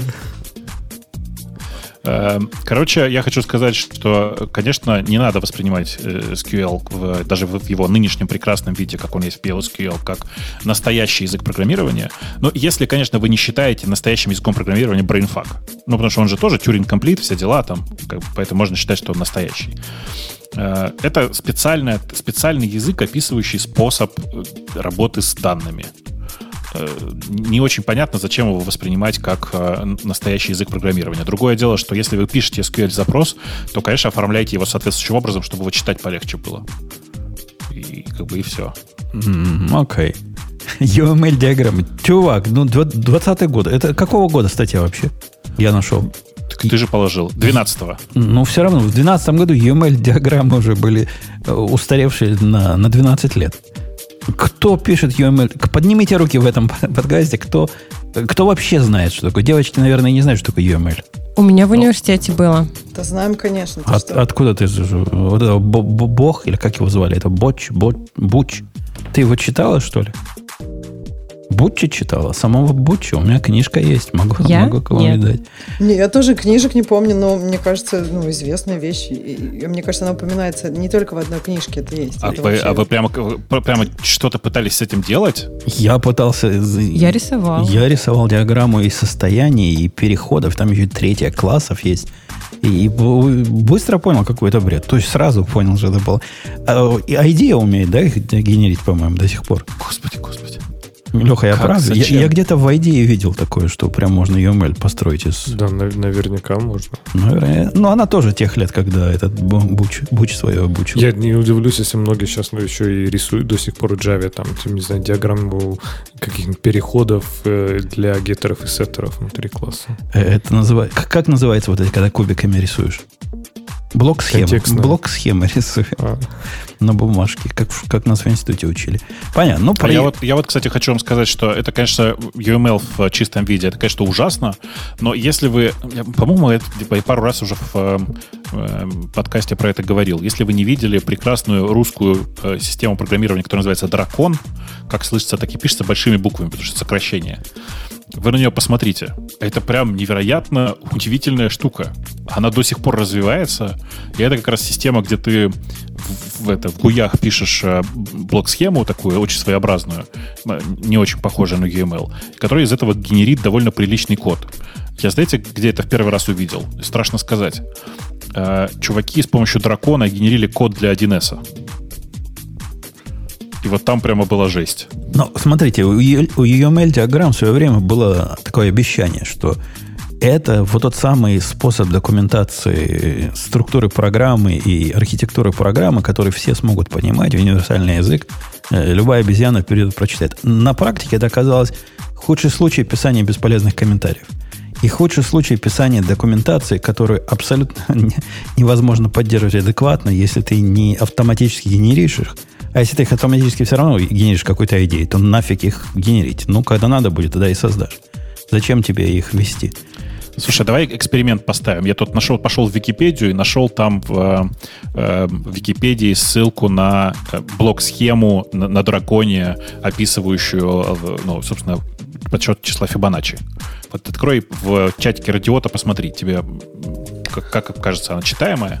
Слушай, Бобок, ну там прям код они пишут. То есть вот hello, Это, Да, конечно, dog. конечно. Ну так я не понимаю, если ты все равно пишешь код, почему его не написать в нормальное место? Зачем его писать Это, в такие у меня, диаграммы? у меня всегда такой же вопрос, потому что на самом деле для меня написание UML-диаграмм заканчивалось ровно тем же. Не, смотри, здесь как раз хороший пример. Здесь, мне кажется, прикольно, что здесь диаграмма, но ты смотри, видишь, например, э, сразу три бранча, да, у тебя пошли. И это не какой-то там птичий псевдоязык из этих, это, ну, нормальный код там ну, какой-то, который мы там можем понять. Но при этом он еще с такой изюминкой визуализации. То есть ты видишь, окей, у тебя есть три каких-то возможных бранча, и тебе не надо, например, прокручивать код функции вниз, чтобы там прорваться через какой-нибудь switch case. Например, ты раз такой, хоп, посмотрел. Как раз удобно. Но э, э, на самом деле там же типа это процесс такой. Ты сначала описываешь алгоритм в виде блоков, а потом в него вписываешь код. Обычно так это все делалось. Но и с UML точно так же на самом деле. Э, то есть это типа способ по-другому взглянуть на создание кода типа некоторые сначала документацию пишут, или некоторые сначала тесты пишут, а некоторые вот сначала диаграммы рисуют. У каждого подход свой. Но на самом деле я тут про другое, про то, что удивительно, да, вы зацените э, вот эту, этой штукой, до сих пор люди пользуются. Она до сих пор развивается, и я прям вижу периодически людей, которые этим пытаются пользоваться. Ну вот сейчас, в, по слухам, завезли в Excel лямды. Вот тоже, тоже будет нечто подобное. Когда пишешь кусочки кода в нужных э, клеточках. Будет тебе Э, собственный майкрософтский дракон. Э, Там в чате, в чате нам начали писать, что это не, не про UML, и это вообще не UML. Чуваки, я же сказал, это дракон. Это не UML, конечно же. Э, readability, то есть читабельность кода, самый важный его аспект. Кто-нибудь будет с этим спорить? Я отключу микрофон сразу. Ну, надо, ну, чтобы автор, он еще работал. Автор статьи говорит, да, что корректность гораздо важнее. Что, реально? Да? Сейчас я ему отключу микрофон. Не, ну если он совсем не работает. Я, конечно, понимаю, что если его легко прочитать, то можно найти, где он не работает, но тоже как бы, я не знаю. Не, ну про корректность то же самое говорить, что надо, чтобы твоя программа компилировалась, это самое важное. Ну, ну да, ну, видимо, так. Ну, а, а, о чем тут говорить? ну, ну, нет, в смысле, нет. вообще говорить, что читабельность это самое важное, это очень такая странная штука. Это что, если я вместо кода функции вставлю анекдот написанный, он работать вообще не будет, даже компилироваться не будет, не, но не. то читабельный. Читабельность кода в контексте нашего разговора означает, что код рабочий. И у тебя есть теоретически два варианта. Код, который э, сносит голову, и код, который не сносит голову. Между этими двумя вариантами, которые не сносит голову, лучше, наверное, правильно? Даже если, например, тот, который сносит голову, более элегантен с точки зрения тебя трехмесячной давности. Нет? Да? Да, да, да. да. Ну, все так, все так. Ну, да, readability надо же понимать, ну, ну, речь идет не об анекдотиках, о рабочем коде. XML. Между прочим, анекдоты, написанные в рабочем коде, тоже изрядно поднимают настроение. А так как ты мне выключил микрофон, то теперь не узнаешь, что я тебе сказал про readability. Да, поэтому мы спросим тебя про XML. Все, все, все ли еще XML будет как рулить миром? 2012 год, да, это был? Вот чувак реально накаркал. То есть он сглазил нашу, всю нашу индустрию. И все, да. теперь... Ну, давайте, давайте теперь, я, я вам сейчас... наш XML? Я вам сейчас перефразирую. JSON is highly overrated. Да, да XML никуда особо и не делся за эти 20 лет. Точно, точно, YAML. Чувак, да. Говори, Леха. YAML переоценивают. Короче, все, всех их переоценивают и XML, JSON и YAML. Я наш, бы сказал, что вариант... там можно буквально э, цитировать э, автора этой статьи и говорить, YAML для веба это вообще как бы прикольно, он буквально для него создан, но во всех остальных случаях применять его совершенно неразумно. Я просто поправлю для тех, которые... Бобук-то э, понимает, о чем он говорит. А, а если вы молодые и не знаете, что за хайп у XML был, то ямловский хайп и близко не стоит. Джейсоновский хайп и близко не стоит ресты, вот эти все модерны, это, это вообще просто дети малые на фоне того, чего мы все, чего нам всем обещал XML в те, в те далекие годы. XML же это все было. Это Там вот оно, вот альфа и омега. Он, он не обещал, он давал. То есть вот нет, нет, только обещал. Расскажите мне. Там на XSLT можно было вообще все что угодно написать. Там даже только, было... только никто этим пользоваться не умел. А Ты... это другой вопрос. Это уже... Не, не, подожди. Я как человек, у которого э, миллионы буквально, даже давай так, у которого были тысячи РПС на сервисах в десятые годы, э, половина из которых была написана на смеси XML и XSLT, хочу вам сказать, что пользоваться этим было невозможно. Да ладно, ну, был при, прикольный такой язык, который тебе э, расширял сознание лучше всяких веществ. Ну, пользоваться невозможно, зато расширял как. А интересно, кстати, почему вот эти вещества запрещены, а XSLT все еще нет? Там, там, кроме XST, еще куча вокруг была наворочена. И сейчас, когда ты какой-нибудь какой спек берешь, вот недавно наша индустрия получила спек для особых файлов обмена между участниками процесса, которые хотят скрыть информацию, но где... Это же страшное дело. Это, и XML, собственно, сам по себе относительно простой. Однако вокруг него вот этот файл, как, как, как схема, X чего-то, как называется схема к нему? Леха, скажи. XSD. XSD. К нему три XSD, причем каждый на, на какой-то другой э, ссылается. К нему документация на XML, у которого 20 полей. Ну, они там иерархические. Там документация на 300 страниц, которая показывает все примитивы и все возможные варианты. И, и это, это просто ад. Ад и Израиль. Слушай, ну зато прикольно, видишь как? Ты с помощью одного конкретного XPath и с использованием небольшого количества XSLT можешь превратить это в э, матерное выражение. В нормальный JSON или, или, в, или, или в YAML даже. Не, кстати, нифига не можешь. Вот в YAML и всякое такое нифига не сможешь. Mm-hmm. Это, кстати, прикольная задачка. Можно ли написать такой, такой, такой XSLT, который превращает XML в YAML? Я сходу не вижу, почему нельзя. За один проход, да? Так он же, он же теговую структуру тоже будет порождать. Он же, по-моему, не свободный, ну, типа не, не свободный текстовый темплейтер. Он же там только что-то с тегами будет порождать у тебя. Но можно да сделать нет, нет. такой YAML, который будет похоже JSON style YAML. Вот такой точно можно сделать. Э, ну, да, только с поправкой на то, что, скорее всего, придется делать в несколько проходов. Я просто... Ну, когда ладно, это кого не очень важно. Когда это кого останавливало в XML? Да, конечно. В, случае с XLT, то, конечно, там вообще, в принципе, все непросто. Не. Э, из всего XML я считаю, что важным достижением для всей индустрии было изобретение XPath как универсального языка для доступа к куску дерева, к, узла, к узлам и всякому такому дерева. Вот оно сейчас продолжается до сих пор, и там и в, и в JSON точно так же люди начали придумывать себе системы всякие. И на браузеры это довольно сильно повлияло, потому что в браузерах э, ну, HTML начали с помощью XPath э, обрабатывать. Короче, там много всего от этого осталось. Э, окей, окей. Аня, отвечая на вопрос, чем XML для нас в то время был, каким обещанием? Например, это было обещание универсального описания языка запросов к удаленным э, каким-то воркерам, которые одинаково работают на любых платформах. Кто-то какую-то магию написал на XML, и она как-то опаньки куда-то перешлась, где-то тебе результат пришел, причем ты описываешь, какой результат будет, и как ты запрос посылаешь, и какие констрейнты у этого запроса, и все, и все вот это XML. Короче, короче гуглите, как SOAP и XML RPC работали. Там спецификация каждая на 1200 страниц. Да, да, граф, GraphQL тут и рядом не стоял по сравнению с Ой, господи, что такое? GraphQL это детский лепет. Господи, ерунда какая-то. Так, ну это же не сам XML, это как бы отдельные обметки. Почему это было обещание? Да не, просто вокруг XML было навернуто ну, да. столько всего, готовых инструментов, подходов. Ты понимаешь, например, что, э, грубо говоря, в спецификации работы с XML были описаны два разных э, парсера с общими подходами к ним, и все реализации других парсеров были так или иначе завязаны на вот эту, на вот эту эталонную реализацию. Там было два подхода, один, который дом, второй, который сакс. Ой, господи, почему я до сих пор помню эти названия? Один, один Ксюша, был стримовый, а другой был не То есть они не только формат выкатили, но и как бы типа э, форм, описание способы работы. Ага, да, описание способы работы. Очень быстро начали появляться всякие спецификации, завязанные на XML, типа SOAP, действительно, который описывал, как и что ты вызываешь, и как ты с чем работаешь.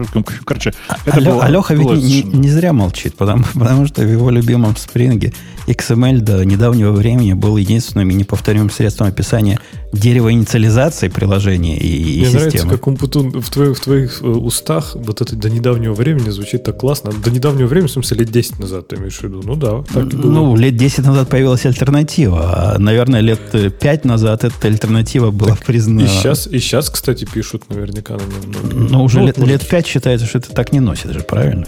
Да, да. Слушайте, но ну, давайте, давайте самое главное это скажем. Как же отвратительно, что в браузерах до сих пор HTML slash XML ну какой же это ужасный как, как способ разметки вообще, прям, не знаю, каждый раз вздрагиваю. Ужасно же все. Супер многословно и непонятно зачем. Э, окей. Завезли бы YAML туда. Ну, да, конечно. Как, просто сразу же, чтобы как в питончике, в смысле. Все, все на отступах. Очень удобно. Все, как мы любим. Слушай, я, я уже на этой статье устал сидеть. Может, забьем на оставшиеся? Так, подожди, ты что, ты сдаешься? Ты выдохся? Э, У меня это выгорание.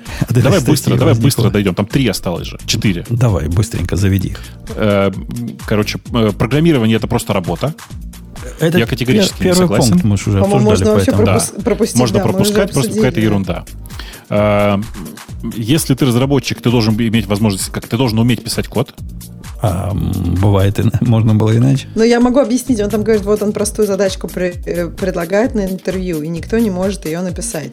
И мне, честно, интересно, что он вкладывает в понятие «никто не может». Никто не может за 4 минуты 33 секунды и без единой ошибки, или, в принципе, у него люди там за 3 часа такое написать не могут. То есть, опять же, вопрос к тому, кого он интервьюирует. Я- Я не знаю, но мне кажется, что это бред сам по себе, потому что бывают такие ситуации, когда программист не должен писать код, а должен сидеть и думать. Э, Так, так бывает. Э, Не-не, бывает- он про то, да. что программист просто простую задачку, вот он там предлагает достаточно простую задачку закодить. И вот он говорит, что люди не могут простую задачку написать. Ну, это просто не программист. Че? В смысле, что да, программист в среднем отличается от непрограммиста тем, что умеет писать код. Правда же? Просто это не обязательно означает, что он сможет ее написать. Но то, что он умеет и пытается это сделать, это нормально. Окей. 19. Эм, Кто-нибудь прочитайте, пожалуйста, потому что я иначе сейчас запутаюсь в переводе. Ну, Паттерны проектирования м, приносят больше вреда, чем пользы. Мне Э, кажется, ну, Даже не особо контрадиктив, правильно? То есть, ну да. Так а вот где вы вред? Мне вот интересно, я, я считаю, что они как бы, может, пользы много не приносят. Так, чуть-чуть. Но вот Чуть- прям вред, вот, вот где? Это может быть в Java, в Java как-то Приходят, ну, приходят мне специфично? мужик и говорит, э, я реализовал паттерн бридж, я смотрю, а у него класс называется бридж. Вот в Go, у тебя часто такое было, когда кто-то тебе говорит, Ну, в что Go, он в, в Go паттерны считаются поганым словом. Хотя там тоже есть паттерны. Например, когда ты говоришь middleware в Go, имеется в виду вполне конкретный паттерн, то есть функция, которая принимает одну функцию и возвращает другую функцию вполне определенной сигнатуры. То есть вот я говорю, паттерн это просто название каких-то штук. Если кто-то из-за того, что у штук есть название, использует эти штуки чаще, а, ну как бы я не знаю, почему проблема в паттернах. Слушай, ну мы же все понимаем в этом контексте, о чем идет речь. То есть это Gang of Four, это вот эта книжка. И особенно если это 2012 год, то она там у каждого на полке была книга первая про XML, вторая про и сеттеры, а третья вот про дизайн паттерна. То есть Слушайте, я думаю, но- что в этом контексте определенно она означает. Конечно, тут нужно понимать, что я не знаю, как у вас, просто мы- я уверен, что и, и Женя с Женей такая же история. Жень, ты же тоже синглтон изобрел задолго до того, как эти, э, эти, эти четверо его зачем-то описали. Это же назвали. Когда так. узнал, что его так называют. Ну, конечно. Да, да, да, да. И как бы и так у всех.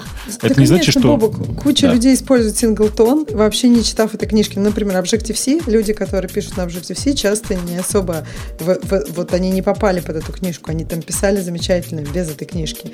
И как бы, и, и тем не менее, синглтоны тоже может быть проблемой даже, несмотря на то, что ты эту книжку не читал. А может быть не проблема, если ты понимаешь, что не стоит шарить данные, э, например, там, когда у тебя есть, ну, не стоит шарить данные больше, чем того, что тебе строго необходимо. Я, я, Ксюша, поддерживаю Лешу. Тут весьма специфический контекст, который, мне кажется, автор вкладывает, с которым я полностью согласен. Дизайн-паттерны были обещаны нам, дадены нам в, в писаниях э, в контексте, что вот это теперь универсальный высокоуровневый язык общения разработчиков между собой. Для высокоуровневого языка книга этой банды четырех, во-первых, была весьма специфична для определенного языка и определенной э, технологии, которая только тогда и была, проектирование, с одной стороны. С другой стороны, она была слишком сложной. Для... Это язык, в котором слишком много слов. Там же, кстати, примеры на XML были, да? Ой, XML, господи, на UML такие нарисованы диаграммки. Да, такие да, классные. да. Ну, кодинг примеры там все на Java были. Разве? Нет? Я да? там помню только картинки. Да.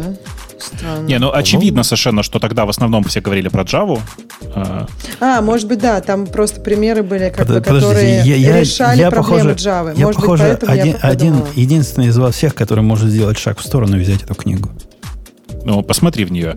Но в любом случае, мне кажется, тут все согласны, что злоупотребление, э, как бы так сказать, акцентом на дизайн-паттерны в целом, конечно, это зло просто. Э, Не видел ни одного человека, который бы с, с- с одной стороны с гордостью рассказывал, что он реализовал здесь фабрику, а с другой стороны нормально код писал.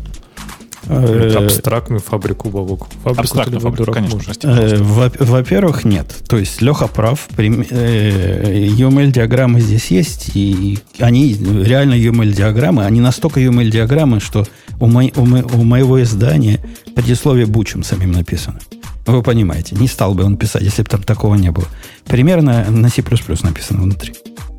Не на Java.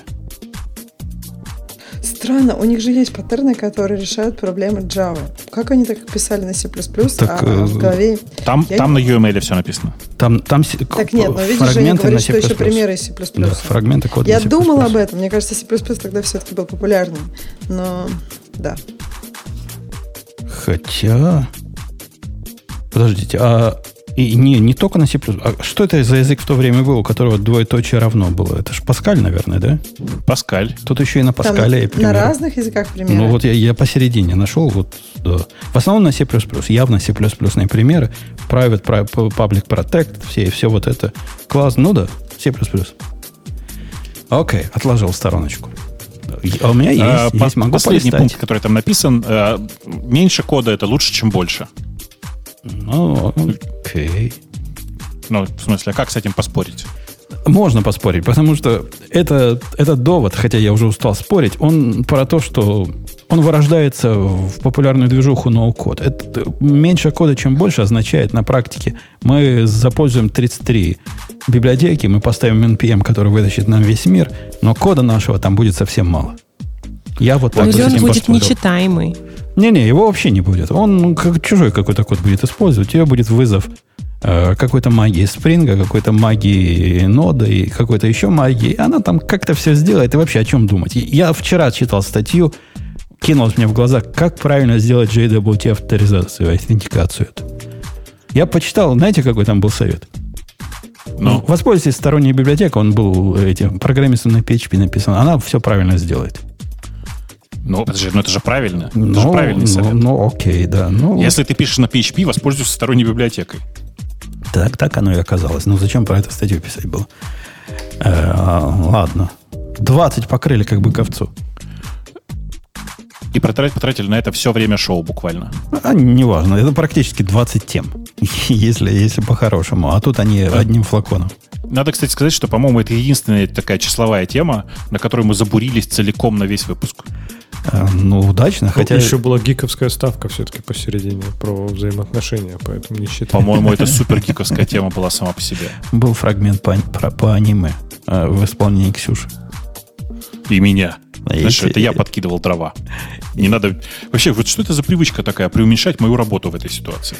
А- Я не зря подкидывал. Видишь, как они поднялись сразу же на, на- ну, на, на эту тему? Ну, Преуменьшать. зато мы кажется, вместе похуемели. теперь знаем вообще как бы трудности родительства отцов. Это эм, доставать детей из тюрьмы и общаться с ребенком без окситоцина.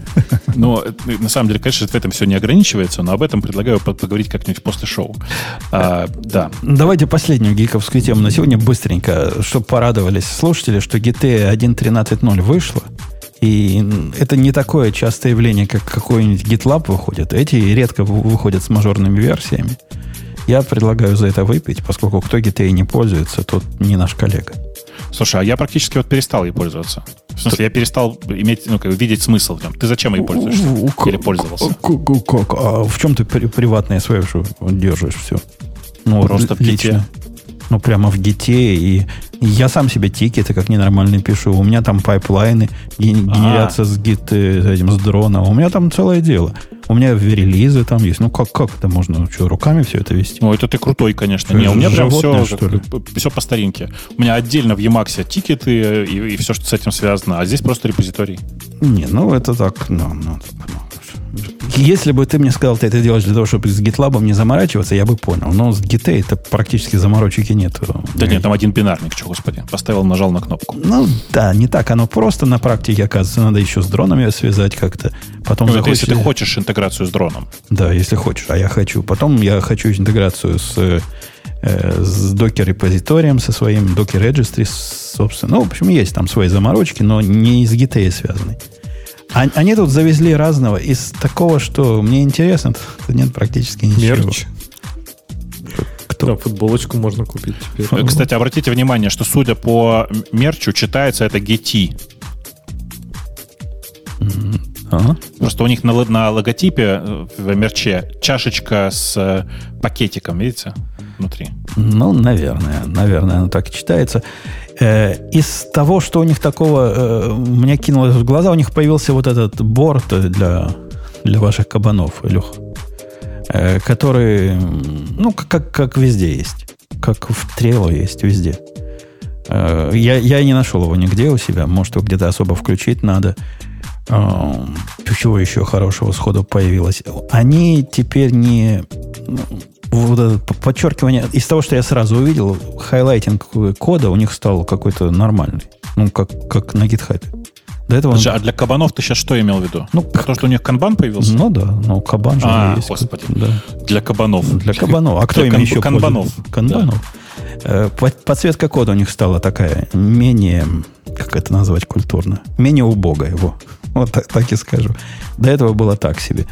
И прекратили тебя заставлять э, пароли мощные вводить. Прикрутили, кстати, опциональную проверку против того, что пароль твой утек или нет. Кстати, неплохая идея. Я думаю и в своей системе впендюрить. А там же как-то кажется, что э, Have Been Pound сейчас э, платная система, нет? Ну, так фигня, фигня вопрос. Но нам, нам платят, мы, мы им платить будем. Я А, с окей, удовольствием.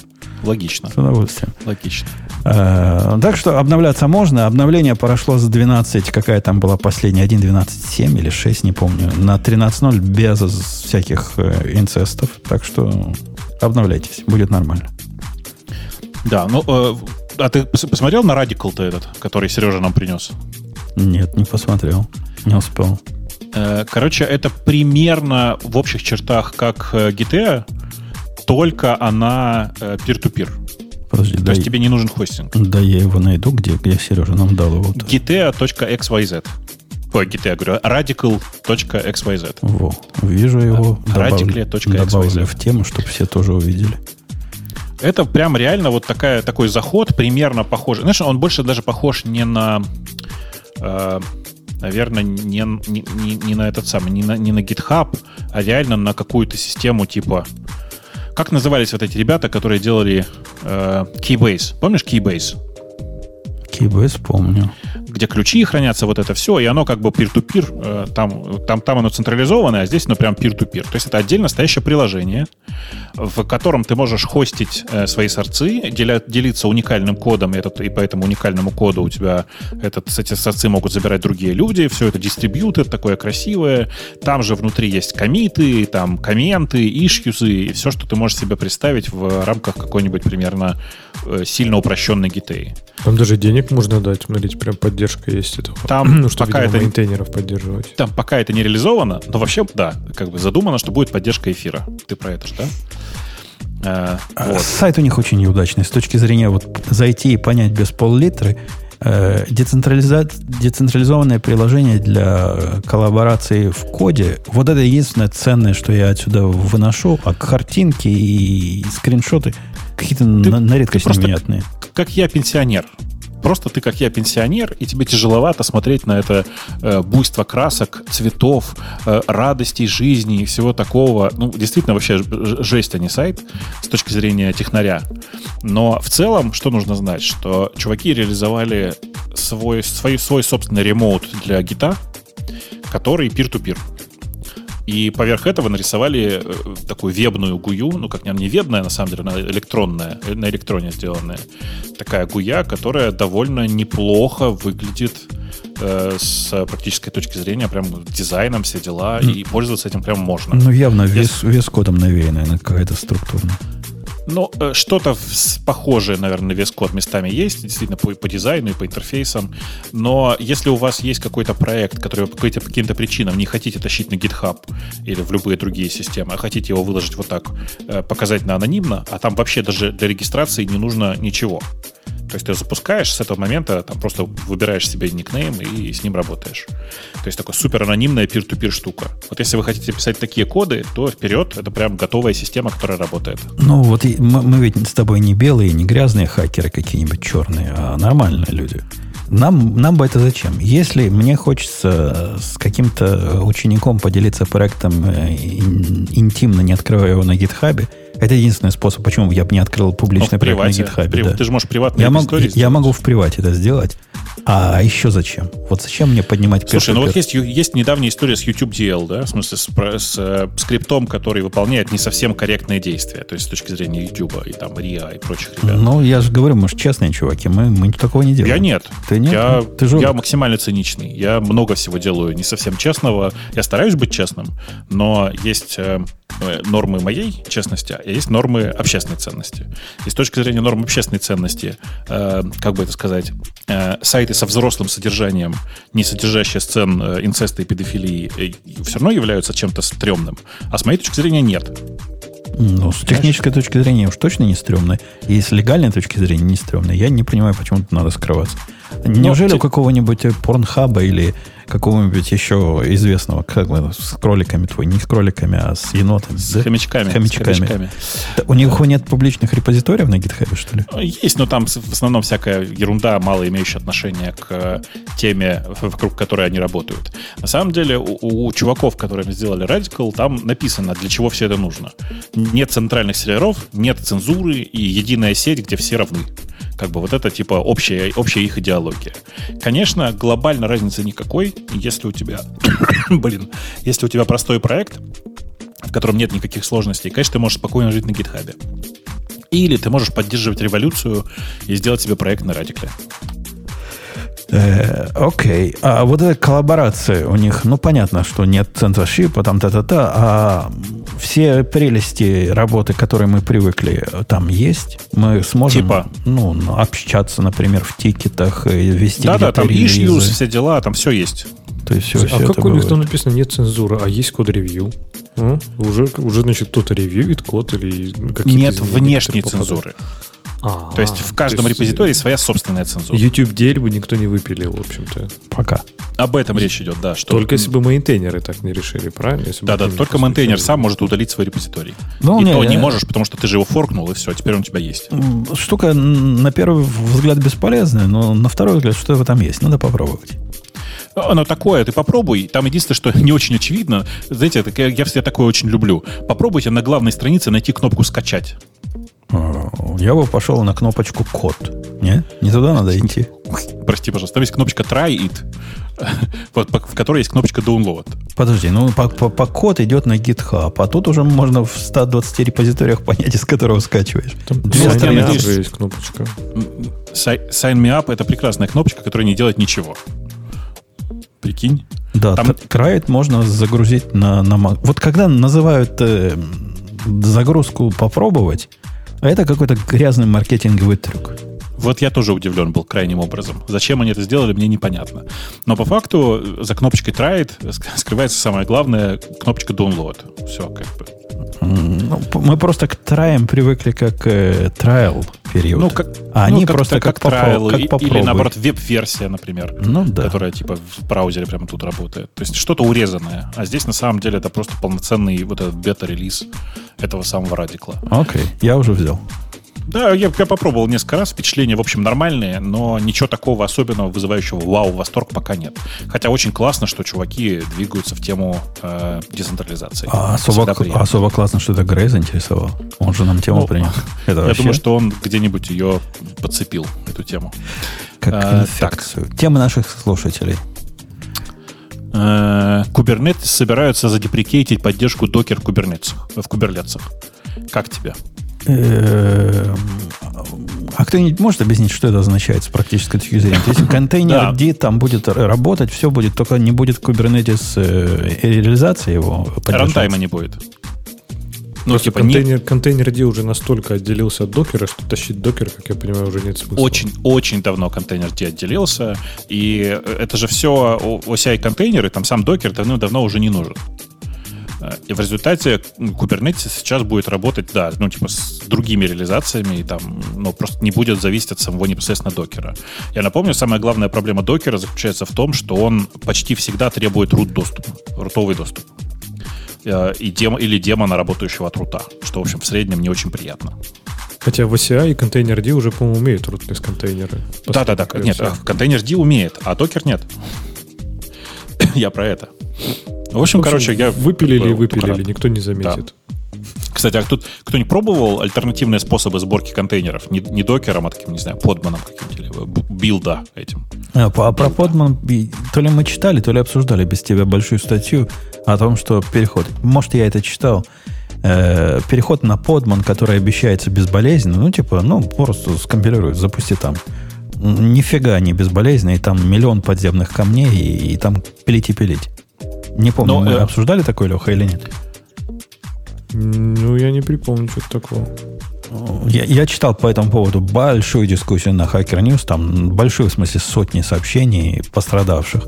И основной вывод был, те, кто пробовал, мы в нетривиальных проектах все вернулись обратно. Ну, э, я, я хочу сказать, что на самом деле в нетривиальных проектах есть куча разных способов собрать контейнеры, но по факту э, да, миграция не такая простая. Я на подман пробовал переходить. Э, миграция не такая простая. Точнее, не так. В простых случаях все работает из коробки. А в сложных случаях ты просто убьешься дебажить и пытаться разобраться, что же там произошло. Прям, прям тяжело. След, а ты... Следующая тема явно, явно Ксюшина. Ксюша, все. Тебе не надо больше по работе покупать э, маковские лаптопы. Все, закончилось вот это все. Не надо, забудь. Да ладно, а, а тебе кон... не нравятся маковские лаптопы? Какие тогда покупать? А не надо, можешь любой покупать. Можешь самый дохленький лаптоп покупать, а все будешь делать в облаке, поскольку в облаке теперь будет э, macOS. Виртуалочки. А вы читали, читали как, они, как это реализовано-то, нет? Нет. Это огромные стойки, заполненные Mac Mini. Я не шучу, сейчас там прямо так и написано. Это большие стойки, заполненные Mac Mini, стоящие в, в дата-центрах Амазона. Ну, это, как сказать, make sense, поскольку они их продают только metal, типа вариант, только да. вот эти Ров, ровно так. так а по-другому, по-моему, по лицензии нельзя же у них. Там же, по-моему, ну, обязательно лицензия привязана к железке. Вот слушай, ну ты же понимаешь, что они Apple с Amazon могли как-то договориться. Договориться. А слушайте, так интересно, мне вот недавно надо было странное дело запустить винду виртуалки, причем десктопную, ну, удаленно, понятное дело, где-то. Это прям конкретно сложно, то есть реально не найти. Есть у Amazon вот эти workspaces, так там не десятка, там какой-то странный мутант из типа сервера и десктопа. У Microsoft его типа можно запустить, но догадайтесь, что для этого нужно? Лицензия на Windows. Ну, Пока, нахрен конечно. тогда Погоди, нужна ваша облачная инфраструктура? Да ладно, вот если ты в Azure идешь, тебе надо как-то отдельно лицензию покупать? Десктоп. Нет, нет, если тебе нужно нет, нет, нет это, это не так. Если ты загуглишь, ты, ты обнаружишь, что на самом деле нет. Там есть такой тип инстанса, в котором стоимость лицензии входит в стоимость инстанса. В EC2 все эти инстансы, которые для винды, уже цена входит туда. Бери, не хочу, что-то, Леха, а себе. там не десктопы, Мы про Azure. серверные все. Да-да. Да, э, в, в EC2 э, не, не чистая десятка там этот самый сервер. Там какая-то своя сервер. прям странная сборка. Там типа сервер плюс какой-то свой store, плюс какие-то... В общем, там какое-то странное чудовище, поэтому... А мне Все надо так, поэтому идите в Azure, идите в Azure, там реально можно арендовать готовую машину, э, даже не имея лицензии. Там все как бы для этого готово. Ну, значит, я просто не нашел. Ну, в общем, очень как обычно, надо было загуглить, короче. Я, я вчера посмотрел, раз мы в, в AWS, посмотрел на, в процессе оптимизации своих инстансов, я, по-моему, до шоу рассказывал, я один инстанс на другой поменял и получил двукратный перерост э, производительности на ядро, увидел вот эти C6G, которые, которые только пообещали вроде выпустить. Это вообще какой-то космос. Там такое дикое количество ядер армовских, ну, эти гравитоны это, нового поколения к, к компьютер Optimized по, для вычислений. Там вообще 36 ядер можно купить за и такой же локальный SSD, там какой-нибудь, не знаю, терабайт, за такие же деньги, как интеловские 8 ядер. Вы прикиньте? Куда, куда? И я даже попробовал, думаю, сейчас пойду соберу свои процессы для, для ARM. Какое это занятие непростое. Вот, казалось бы, ну, фигня ж вопрос. У меня год, да, оно умеет кросс-компилировать я могу собрать процесс. А докер? Где я докер соберу? Э, как, как его кросс, кросс-платформенно собрать? То есть надо поднимать где-то в облаке инстанс, надо натравливать GitLab, чтобы он умел некоторые там строить. Целое дело оказалось. Ну, это, безусловно, не просто, но если ты, у тебя есть уже одна машинка на гравитоне, в смысле на, на, армовском, э, на армовский сервер, то ты его можешь использовать в качестве билд-машины. Ну да, но я к тому, что не просто. Я ожидал, что... Вы знаете, для Mac уже есть экспериментальная версия, которая умеет кросс э, такие делать штуки. Оно там Ну, какой-то QEMU Было бы удивительно, если поднимает. бы не было. Да, да, можно это теоретически сделать, но мне не, не важно, мне на Маке меньше всего интересует. Кстати, то, что если мы пойдем на ARM, это будет хороший э, повод затребовать еще дополнительный M1 лаптоп. Нам же надо на ARM где-то проверять, правильно? Я Как тут параллельно как раз у меня пришла какая-то нотификация, я открываю, а там просто мемасик, в котором написано «Лень – это психосоматический признак исправности механизма интуитивного э, распознавания бессмысленности выполняемой задачи». Так что у тебя все в порядке, лень показывает, что у тебя в организме все ок. Соматикой как надо. Да. Э, окей, дальше тема какая? АВС делает ставку на Rust. На самом деле тут долго разговаривать бесполезно. Просто чуваки из АВС начали нанимать ту самую команду, которая занималась Rust в Mozilla. В смысле, по кусочкам, правда, но тем не менее. В том числе почти вся команда, которая делала Токио. Токио — это супер быстрый, э, как бы сказать, синхронный input-output для Rust. То, из-за чего многие подсаживались на Rust. Большая часть разработчиков Токио уже сейчас в- работает в Амазоне. Ну, так это Ну, же хорошо, да? Это, Нужно- это хорошо, потому что Mozilla это не потянуло, а Amazon подхватил, и, по-моему, это классно, да. А И ведь- Rust, мне кажется, всем нравился, он классный, он интересное направление, и если бы он просто загнулся, было бы грустно. Это Ну, он а- не а- Аня, ли? на- Ну, да. Аня наверняка вот этот язык, на котором она скрывает, на чем она в Амазоне пишет, это на самом деле был Rust. Просто она никому не Да говорит. не, мы все знаем. На самом деле она в тайне На Ирландии? пишет на 1С в, в Амазоне. На Ирландии. И на JavaScript. Ну, Не, Rust на и JavaScript ты бы не да. скрывала, ты бы гордилась. Как в том анекдоте «Якой же я гарный хлопец». Слушайте, ну, 1С с JavaScript, вы знаете, это такая связка. Довольно далеко они друг от друга все-таки. Э, Не каждому. Да, это правда. Э, HTTP 2, push из HTTP 2 push is dead. Э, Речь о том, что на самом деле в Chrome и в многих других браузерах начинают выпиливать поддержку HTTP 2 пуша. Э, Тут очень смешно. Посмотрите, как чувак написал sailing point. Мне прям так нравится эта формулировка. Вы видите, это Это типа плыть? Ну, Парусная как, точка. как sail, да, под парусом, да. Это как чекпоинты, только куда ты на парусе доходишь. Ну, Да, Да, да, да, sailing point. Ну, короче, Мне, э, мне действительно- кажется, это type у него. Он не, не это хотел написать, он хотел selling point написать. Selling, конечно, он хотел написать. Или, или такой потолочный, знаешь, чем- но неважно. На самом деле, э, чувак правильно написал, что действительно в, для многих пу- наличие пуша, сервер пуша в HTTP 2 было главным способом для того, чтобы на него переходить. А оказалось, что в реальности это нафиг никому не нужно. В том смысле, что э, зачем вообще задумывался этот пуш? Что иногда ты на серверной стороне знаешь, что клиенту скоро понадобится вот этот набор данных. И ты их просто туда пушишь, э, говоришь, что типа, вот это скачал, и еще вот это до кучи скачай по-быстрому, сейчас пригодится. Так вот, оказалось, что на самом деле гораздо проще и комфортнее этим прав- управлять на клиентской стороне, как и раньше. И что самое страшное, все эксперименты по использованию пуша показали, что реальный прирост производительности примерно нулевой. Несмотря на это, в, в обсуждении на Reddit, где я еще читал, там плач стоит Ярославный. Мы, говорят, ждали последние, последние годы, пока на это перейти, и вот оно на. А что ждали? Ну вот, ждали, ждали, пока устаканится. Да. Э, Ежедневное обновление Ubuntu убило контейнер D и не перезапустило его. Из-за этого у всех, кто, кто обновлялся в продакшене, упал, не поднялся сервер докера. Ну, мораль-то какая? Не обновляйте продакшн вот так вот после полбутылки. Ну, э, при- примерно так, да, примерно так. Тут есть тонкий момент, что, если я правильно помню, это был апдейт для 18.04, да? Для, короче, для чего-то полу, полулегаси уже такого. Не, ну Кстати, 18.04 еще 18.04 еще. официально поддерживает. LTS еще, да, LTS, да. Все так.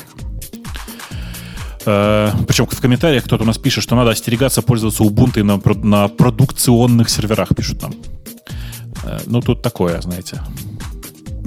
Ну, я перестаю ими пользоваться не потому, что э, вот такие WTF, а, а потому что AWS Linux, вот он тебе есть и делает все, что надо, и не хуже. И на Red Hat похож, который мне всегда нравился больше. Да, все так. Искусственный интеллект от DeepMind решил, решил научную проблему, над которой ученые бились полвека. Ну, вообще, все не так в этой фразе. Э, но, да, на самом деле, типа, чуваки, э, есть такой проект AlphaFold называется, в смысле, это свежий проект.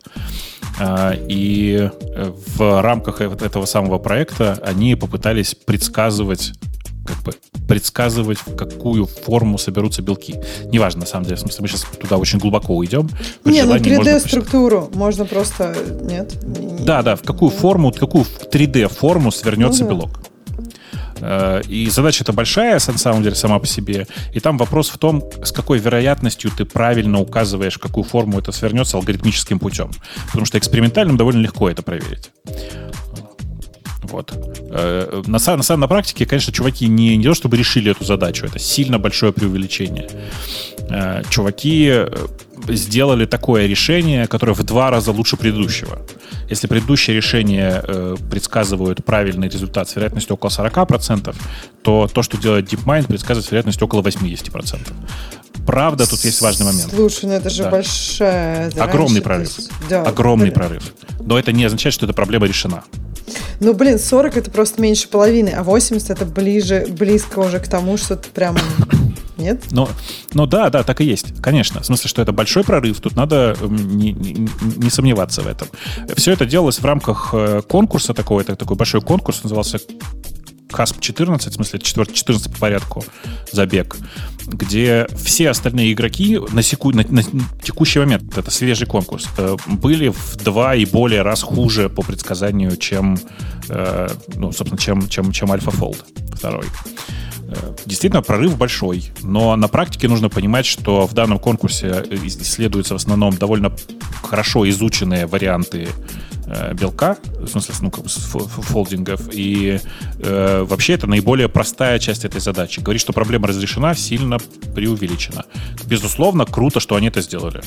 То есть теперь в большинстве случаев можно будет не проводить реальные эксперименты, а э, проводить реальные эксперименты только когда у них есть какие-то вопросы. Когда вопросов нет, можно пользоваться альфа-фолдом и предсказывать с довольно высокой вероятностью, вот как у Умпутуна, э, что все работает. А я, я тут при чем? Какие? А ты тут просто рассказывал, что у тебя какой-то код с, терял 20% данных. А, какой-то а, да, да. Тут да. такая же история. 20% данных, 20%, 20 результатов будет предсказано не точно, ну и хрен с ним. Точно, точно. Точно, что не точно. Окей, okay, что там? Есть еще что хорошего? Э, да, там очень прикольно. Новый эксплойт позволяет перезагружать айфоны удаленно. Тут не просто удаленно, тут не совсем правильно написано. Или, или это про другую дырку? Нет, про ту же самую. Короче, это дырка, которая позволяет специально созданной железкой э, с, с помощью дыру, как дыры в протоколе AirDrop э, не просто перезагружать эти железки, а выполнять на них произвольный код. То есть чувак собрал специальное аппаратное устройство, с помощью которого перезагружал iPhone и выполнял на них произвольный код, который ему был нужен. По-моему, красиво. Ну, это позор Ксюшиной профессии. Смотри, Ксюха, как у вас там все. Ужас. Ну, а это, ну, кстати, не на Ксюшином уровне. Да, а, мне какая кажется, Какая разница? Она ближе радио, всего к этому. Радио Proximity Exploit, то есть это, это опять AirDrop, да? Да, это часть протокола AirDrop. Слушайте, ну да, а, мне а... кажется, это какие-то вот ядро они пишут, и все время написать хорошо не могут. Так что это он потом практически бэкэнд. Это практически про тебя, наоборот. Ты когда-нибудь в ядро писал, Жень? В ядро телефона никогда. Какая разница? Ты думаешь, ядра телефонов это прям чистый изумруд, не к... такие, как ядра чего-то другого? К... Теперь, теперь уже, конечно, такие, потому что М1. Но до М1 были, ну, чистый изумруд, да, действительно. Э, что там еще такое забавное? А, пока мы туда далеко не ушли, тут у нас... А, там ниже эта тема есть, смотрите-ка. 20 э, с копейками тысяч постаматов, это вот, знаете, такие ящики, где можно забрать свою посылку. У Амазона такие популярностью тоже пользуются. Подверглись хакерской атаке. Ну, тут такое. Не то, чтобы она подверглась хакерской атаке. В результате одной единственной атаки э, примерно 20 тысяч постаматов просто открылись и остались открытыми. А как чем это закончилось? Народ рванулся забирать все, что там внутри многие, раз, многие вещи разобрали, да. Особенно там, где камер нет, или там, где можно надеть капюшон и сказать, да, это не я был, если что. Вот, вот, вот эта хрупкость современной цивилизации меня в последнее время пугает. Судя по слухам, я не знаю деталей конкретных, но судя по слухам, э, дырка была классического содержания. Там где-то в админке э, можно было э, короче, когда ты мерчант, в смысле, когда ты продавец и пользуешься э, их услугами пикпоинта как средствами доставки, можно было подставлять произвольный URL с картинкой, который э, вставлялся в админку с той стороны. Ну и дальше ты понял, да? Вместо URL вставил, вставился внутренний URL, URL э, из админки, и когда админ туда зашел посмотреть на эту картинку, то была дернута ручка, которая сресетила четверть примерно постаматов, которые открылись. Слух такой. Как бы достоверность не ручаюсь. Так а они, получается, не могут закрыть уже их обратно, да? Потому что Конечно, это нет. требует физическое... Но опять же, это, это как-то странно. Может быть, а, надо было устройство, чтобы оно анлочилось, а человек уже открывает? Тогда Но... бы они бы их просто залочили, и все, и никто бы не узнал. А тут они просто открылись. Ну, судя по фоткам, они прям физически открылись. А ты пробовала когда-нибудь постаматами этим пользоваться? Вот у Амазона. Они же Amazon? тоже открываются сами. Я не помню, наверное, открываются, да. Там код вводишь, не, да? Или как ты, бы... в, ты на, на прилож, в приложении нажимаешь на кнопку, и перед тобой открывается этот постамат. Ну, Грей бы ну, вам сказал, что это user experience и все дела. Вот надо, чтобы открывалось. Да нет, я понимаю, да, user experience, но просто вот я думаю, что, ну, мне кажется, вот, знаете, там в бассейне такие штуки локеры или там в джиме, то есть ты просто его это, а потом ты сам дергаешь. Ну, то есть это было бы как бы более... Они могли бы... Это было бы более flexible, они могли бы закрыть их и открыть из своего пункта управления. Им надо, чтобы кроме пружинки, которая откидывает дверцу, еще моторчик был, который закидывает ее обратно. Кстати, классная идея, да. Да-да, открой свою компанию и построй там такую, такую систему. И смотри, чтобы тебя не хакнули. Наоборот, жди, пока хакнут, и потом гордо закроешь все дверки. Да. Ну, ну что, все остальное, там кажется все довольно скучное. Ну, по крайней мере, я вот так по-быстрому пробежал. Ничего интересного не нашел. Вот. Ну и хорошо. Мы тут давно уже сидим. Кроме, кроме, кстати, огромного треда о том, что Google будет удалять файлы без активности за последние два года. О чем это? Расскажи нам. А, ты кого спросил сейчас? А ты там в дискуссии участвуешь. Вот. Там у нас в, в темах. Не, Бубук, там просто так отобразилась неудачная дискуссия про то, что нас слушают на двойной скорости людей. А, хорошо, ладно. Да. Нам хорошо, просто надо очень быстро говорить, чтобы люди не слушали в следующий раз на двойной скорости, а слушали только на динарной. А, э, мне кажется, что это как humble bragging, как по-русски. Ну, типа скромное хвастовство такое. Чувак всем рассказывает, что он слушает все на скорости X2. Ну, я даже не знаю, о чем сказать, чуваки. На самом деле, если вы слушали другие подкасты, вы знаете, что в среднем темп речи в подкасте Радио Ти за счет нас с Лешей довольно высок. Что уж говорить. Ну, а потому что я, язык... наоборот, пытаюсь его заметить. Конечно, конечно. А у меня, если особенно меня что-то драйвит, я начинаю говорить с такой скоростью, что люди просто не успевают отражать, о чем я говорю. Но мне кажется, если мы будем говорить очень быстро, то, в принципе, у людей не будет никакого интереса. Нет, у меня это нормальный темп речи. А когда у нас еще Грей бывает, мы одновременно все говорим. Да, да, да, да. Вот так тоже бывает. И попробуйте на скорости X2 это все слушать. В общем, короче, чувак, мы рады за тебя, что ты слушаешь на скорости X2. Я многие подкасты слушаю тоже на скорости X2. А радио Ти я на скорости X2 не слушаю. Да. Э, да, держи нас в курсе. Ну что, на, на, этом, на этой оптимистической ноте, если у Ани нет что добавить, или Ксюша готовится опять идти кого-то кормить из аглоедов, то... Не, я там хотела сказать, что чувак из сериала на скорости X2 смотрит. Но это прям вообще... У меня просто такой вопрос. Чувак, а куда ты спешишь? Ну, э, типа, к концу жизни ты посмотришь, я не знаю, в два раза больше сериалов, чем Бобук, и что? Ну, кстати, между прочим, слушайте, во-первых, в два раза, чем Бобук нет, потому что Бобук, кстати, недавно тоже некоторые сериалы смотрел на скорости X2. Да, да. Нет, нет, в смысле, я тоже некоторые сериалы смотрю на скорости X2, я могу рассказать для чего. Вот э, вы смотрели American Horror Story? Нудный такой сериал. Может, поэтому? Он нудный и местами страшный. Ну, реально неприятный. В смысле, и поэтому ты его быстро эмоции. смотришь. А когда ты его смотришь на скорости X2, вообще испуга нет. А зачем смотреть его вообще, если он Потому что это культурный феномен. Это а культурный я, кстати, феномен, таких... его нужно знать просто. Вот а я, кстати, в таких случаях начинаю, например, смотреть, а потом в Википедии дочитываю, чем закончилось. Знаешь, э, там нифига не написано про то, чем закончилась American Horror Story. Я пытался нет нигде полного рассказа о том, чем закончился American Horror Story. Ну, спроси в чате, кто-нибудь, кто-нибудь расскажет. Да, почитай, господи, Где? Бобок, Посмотрите последнюю есть, серию. Да. На Reddit, а, на последнюю серию, да. А еще на Reddit наверняка там обсуждают все, что угодно. Я тут читала обсуждение Queen's э, Gambit, и там прям, ну, вообще можно все узнать, можно не смотреть. Там гораздо больше написано уже, мне кажется. Я Э, читаю- Очень веселый сериал про то, что наркотики приносят пользу. Да, про, про альтернативное воспитание детей, я бы сказала. Взра- про альтернативное развитие, я бы так сказала. Просто дать им наркоты в детстве и посмотреть, что будет. Классно же. Не-не, подожди, она там до, до последнего, в смысле, и- и- и вместе с ней ездит, поэтому... Если вы не если смотрели... ей в детстве не дали бы, то как бы не было бы ничего, фильма бы не было. Это же, я же говорю, классно. Вот Причем это можно- нейролептики, чтобы вы понимали, да. Короче, точно, про то, что детей нужно подсаживать на наркотики с детства. Отвратительно. Если что, наркотики никогда не выход, наркотики это отвратительно, пожалуйста, по возможности не употребляйте ими. Как говорят у нас тут в- на Украине, «К- кажи наркотикам ни. Так говорят. Да-да, это реально. А, а знаешь, что тут все весь юмор ситуации? В том, что ни, э, он же пишется N как русская, и дальше И как латинская. Ты понимаешь, что читается «кажи наркотикам хай»?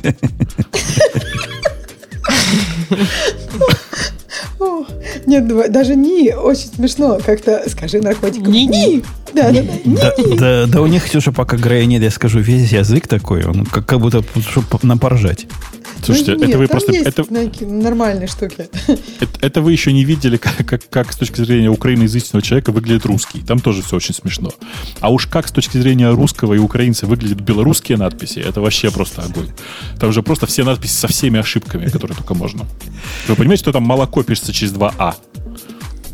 Слушай, Бобок, у меня, была, у меня была девочка в классе, которая полгода отучилась в Беларуси. Ты можешь представить, что было дальше? Она вернулась в Россию и вот так и писала. Просто, ну это же вообще грустно, прикинь. Ты пишешь все как слышится, а потом приезжаешь в какую-то странную страну, они говорят, не, надо писать по-другому. Ты такой, почему? Э, ну что, на этой оптимистической ноте будем, да? Будем, да. Да. Я что-то, да, простите, я загуглил слово молоко и обнаружил ютубный ролик, который называется «Як белорусское молоко разбавляют водой». Расследование. Ну, издеваются. Какой-то подонковский язык у них просто. Да, просто- расизм пошел. По- не, нет, под, подонки это в смысле группа людей таких в интернете, которые называли себя подонки через А. Э, Они просто писали всегда с таким количеством ошибок. Короче, да, все языки прекрасные. Напомню, языки это тоже спектр. Э, И нет никакого чисто русского, чисто украинского, чисто белорусского. Мы все говорим на совершенно непонятных суржиках. Отвратительную вещь сейчас сказал. Давайте срочно заканчивать, пока за мной не выехали. Поехали. Не то. Вот Еще это раз. классно сейчас было, между и- прочим. Еще раз. Плавный переход. Это шоу создано при поддержке Digital Ocean App Platform, новой платформы для построения современных облачных приложений. С App Platform вы можете быстро и легко строить, запускать и масштабировать как приложения, так и статические веб-сайты. Просто укажите свой GitHub репозиторий, и App Platform позаботится об остальном. Благодаря тому, что мы используем нашу собственную инфраструктуру, стоимость такого решения будет значительно ниже. App Platform построена поверх Digital Ocean Kubernetes, что позволит вам мигрировать свои приложения, полностью контролируя инфраструктуру, в том числе используя мощный API.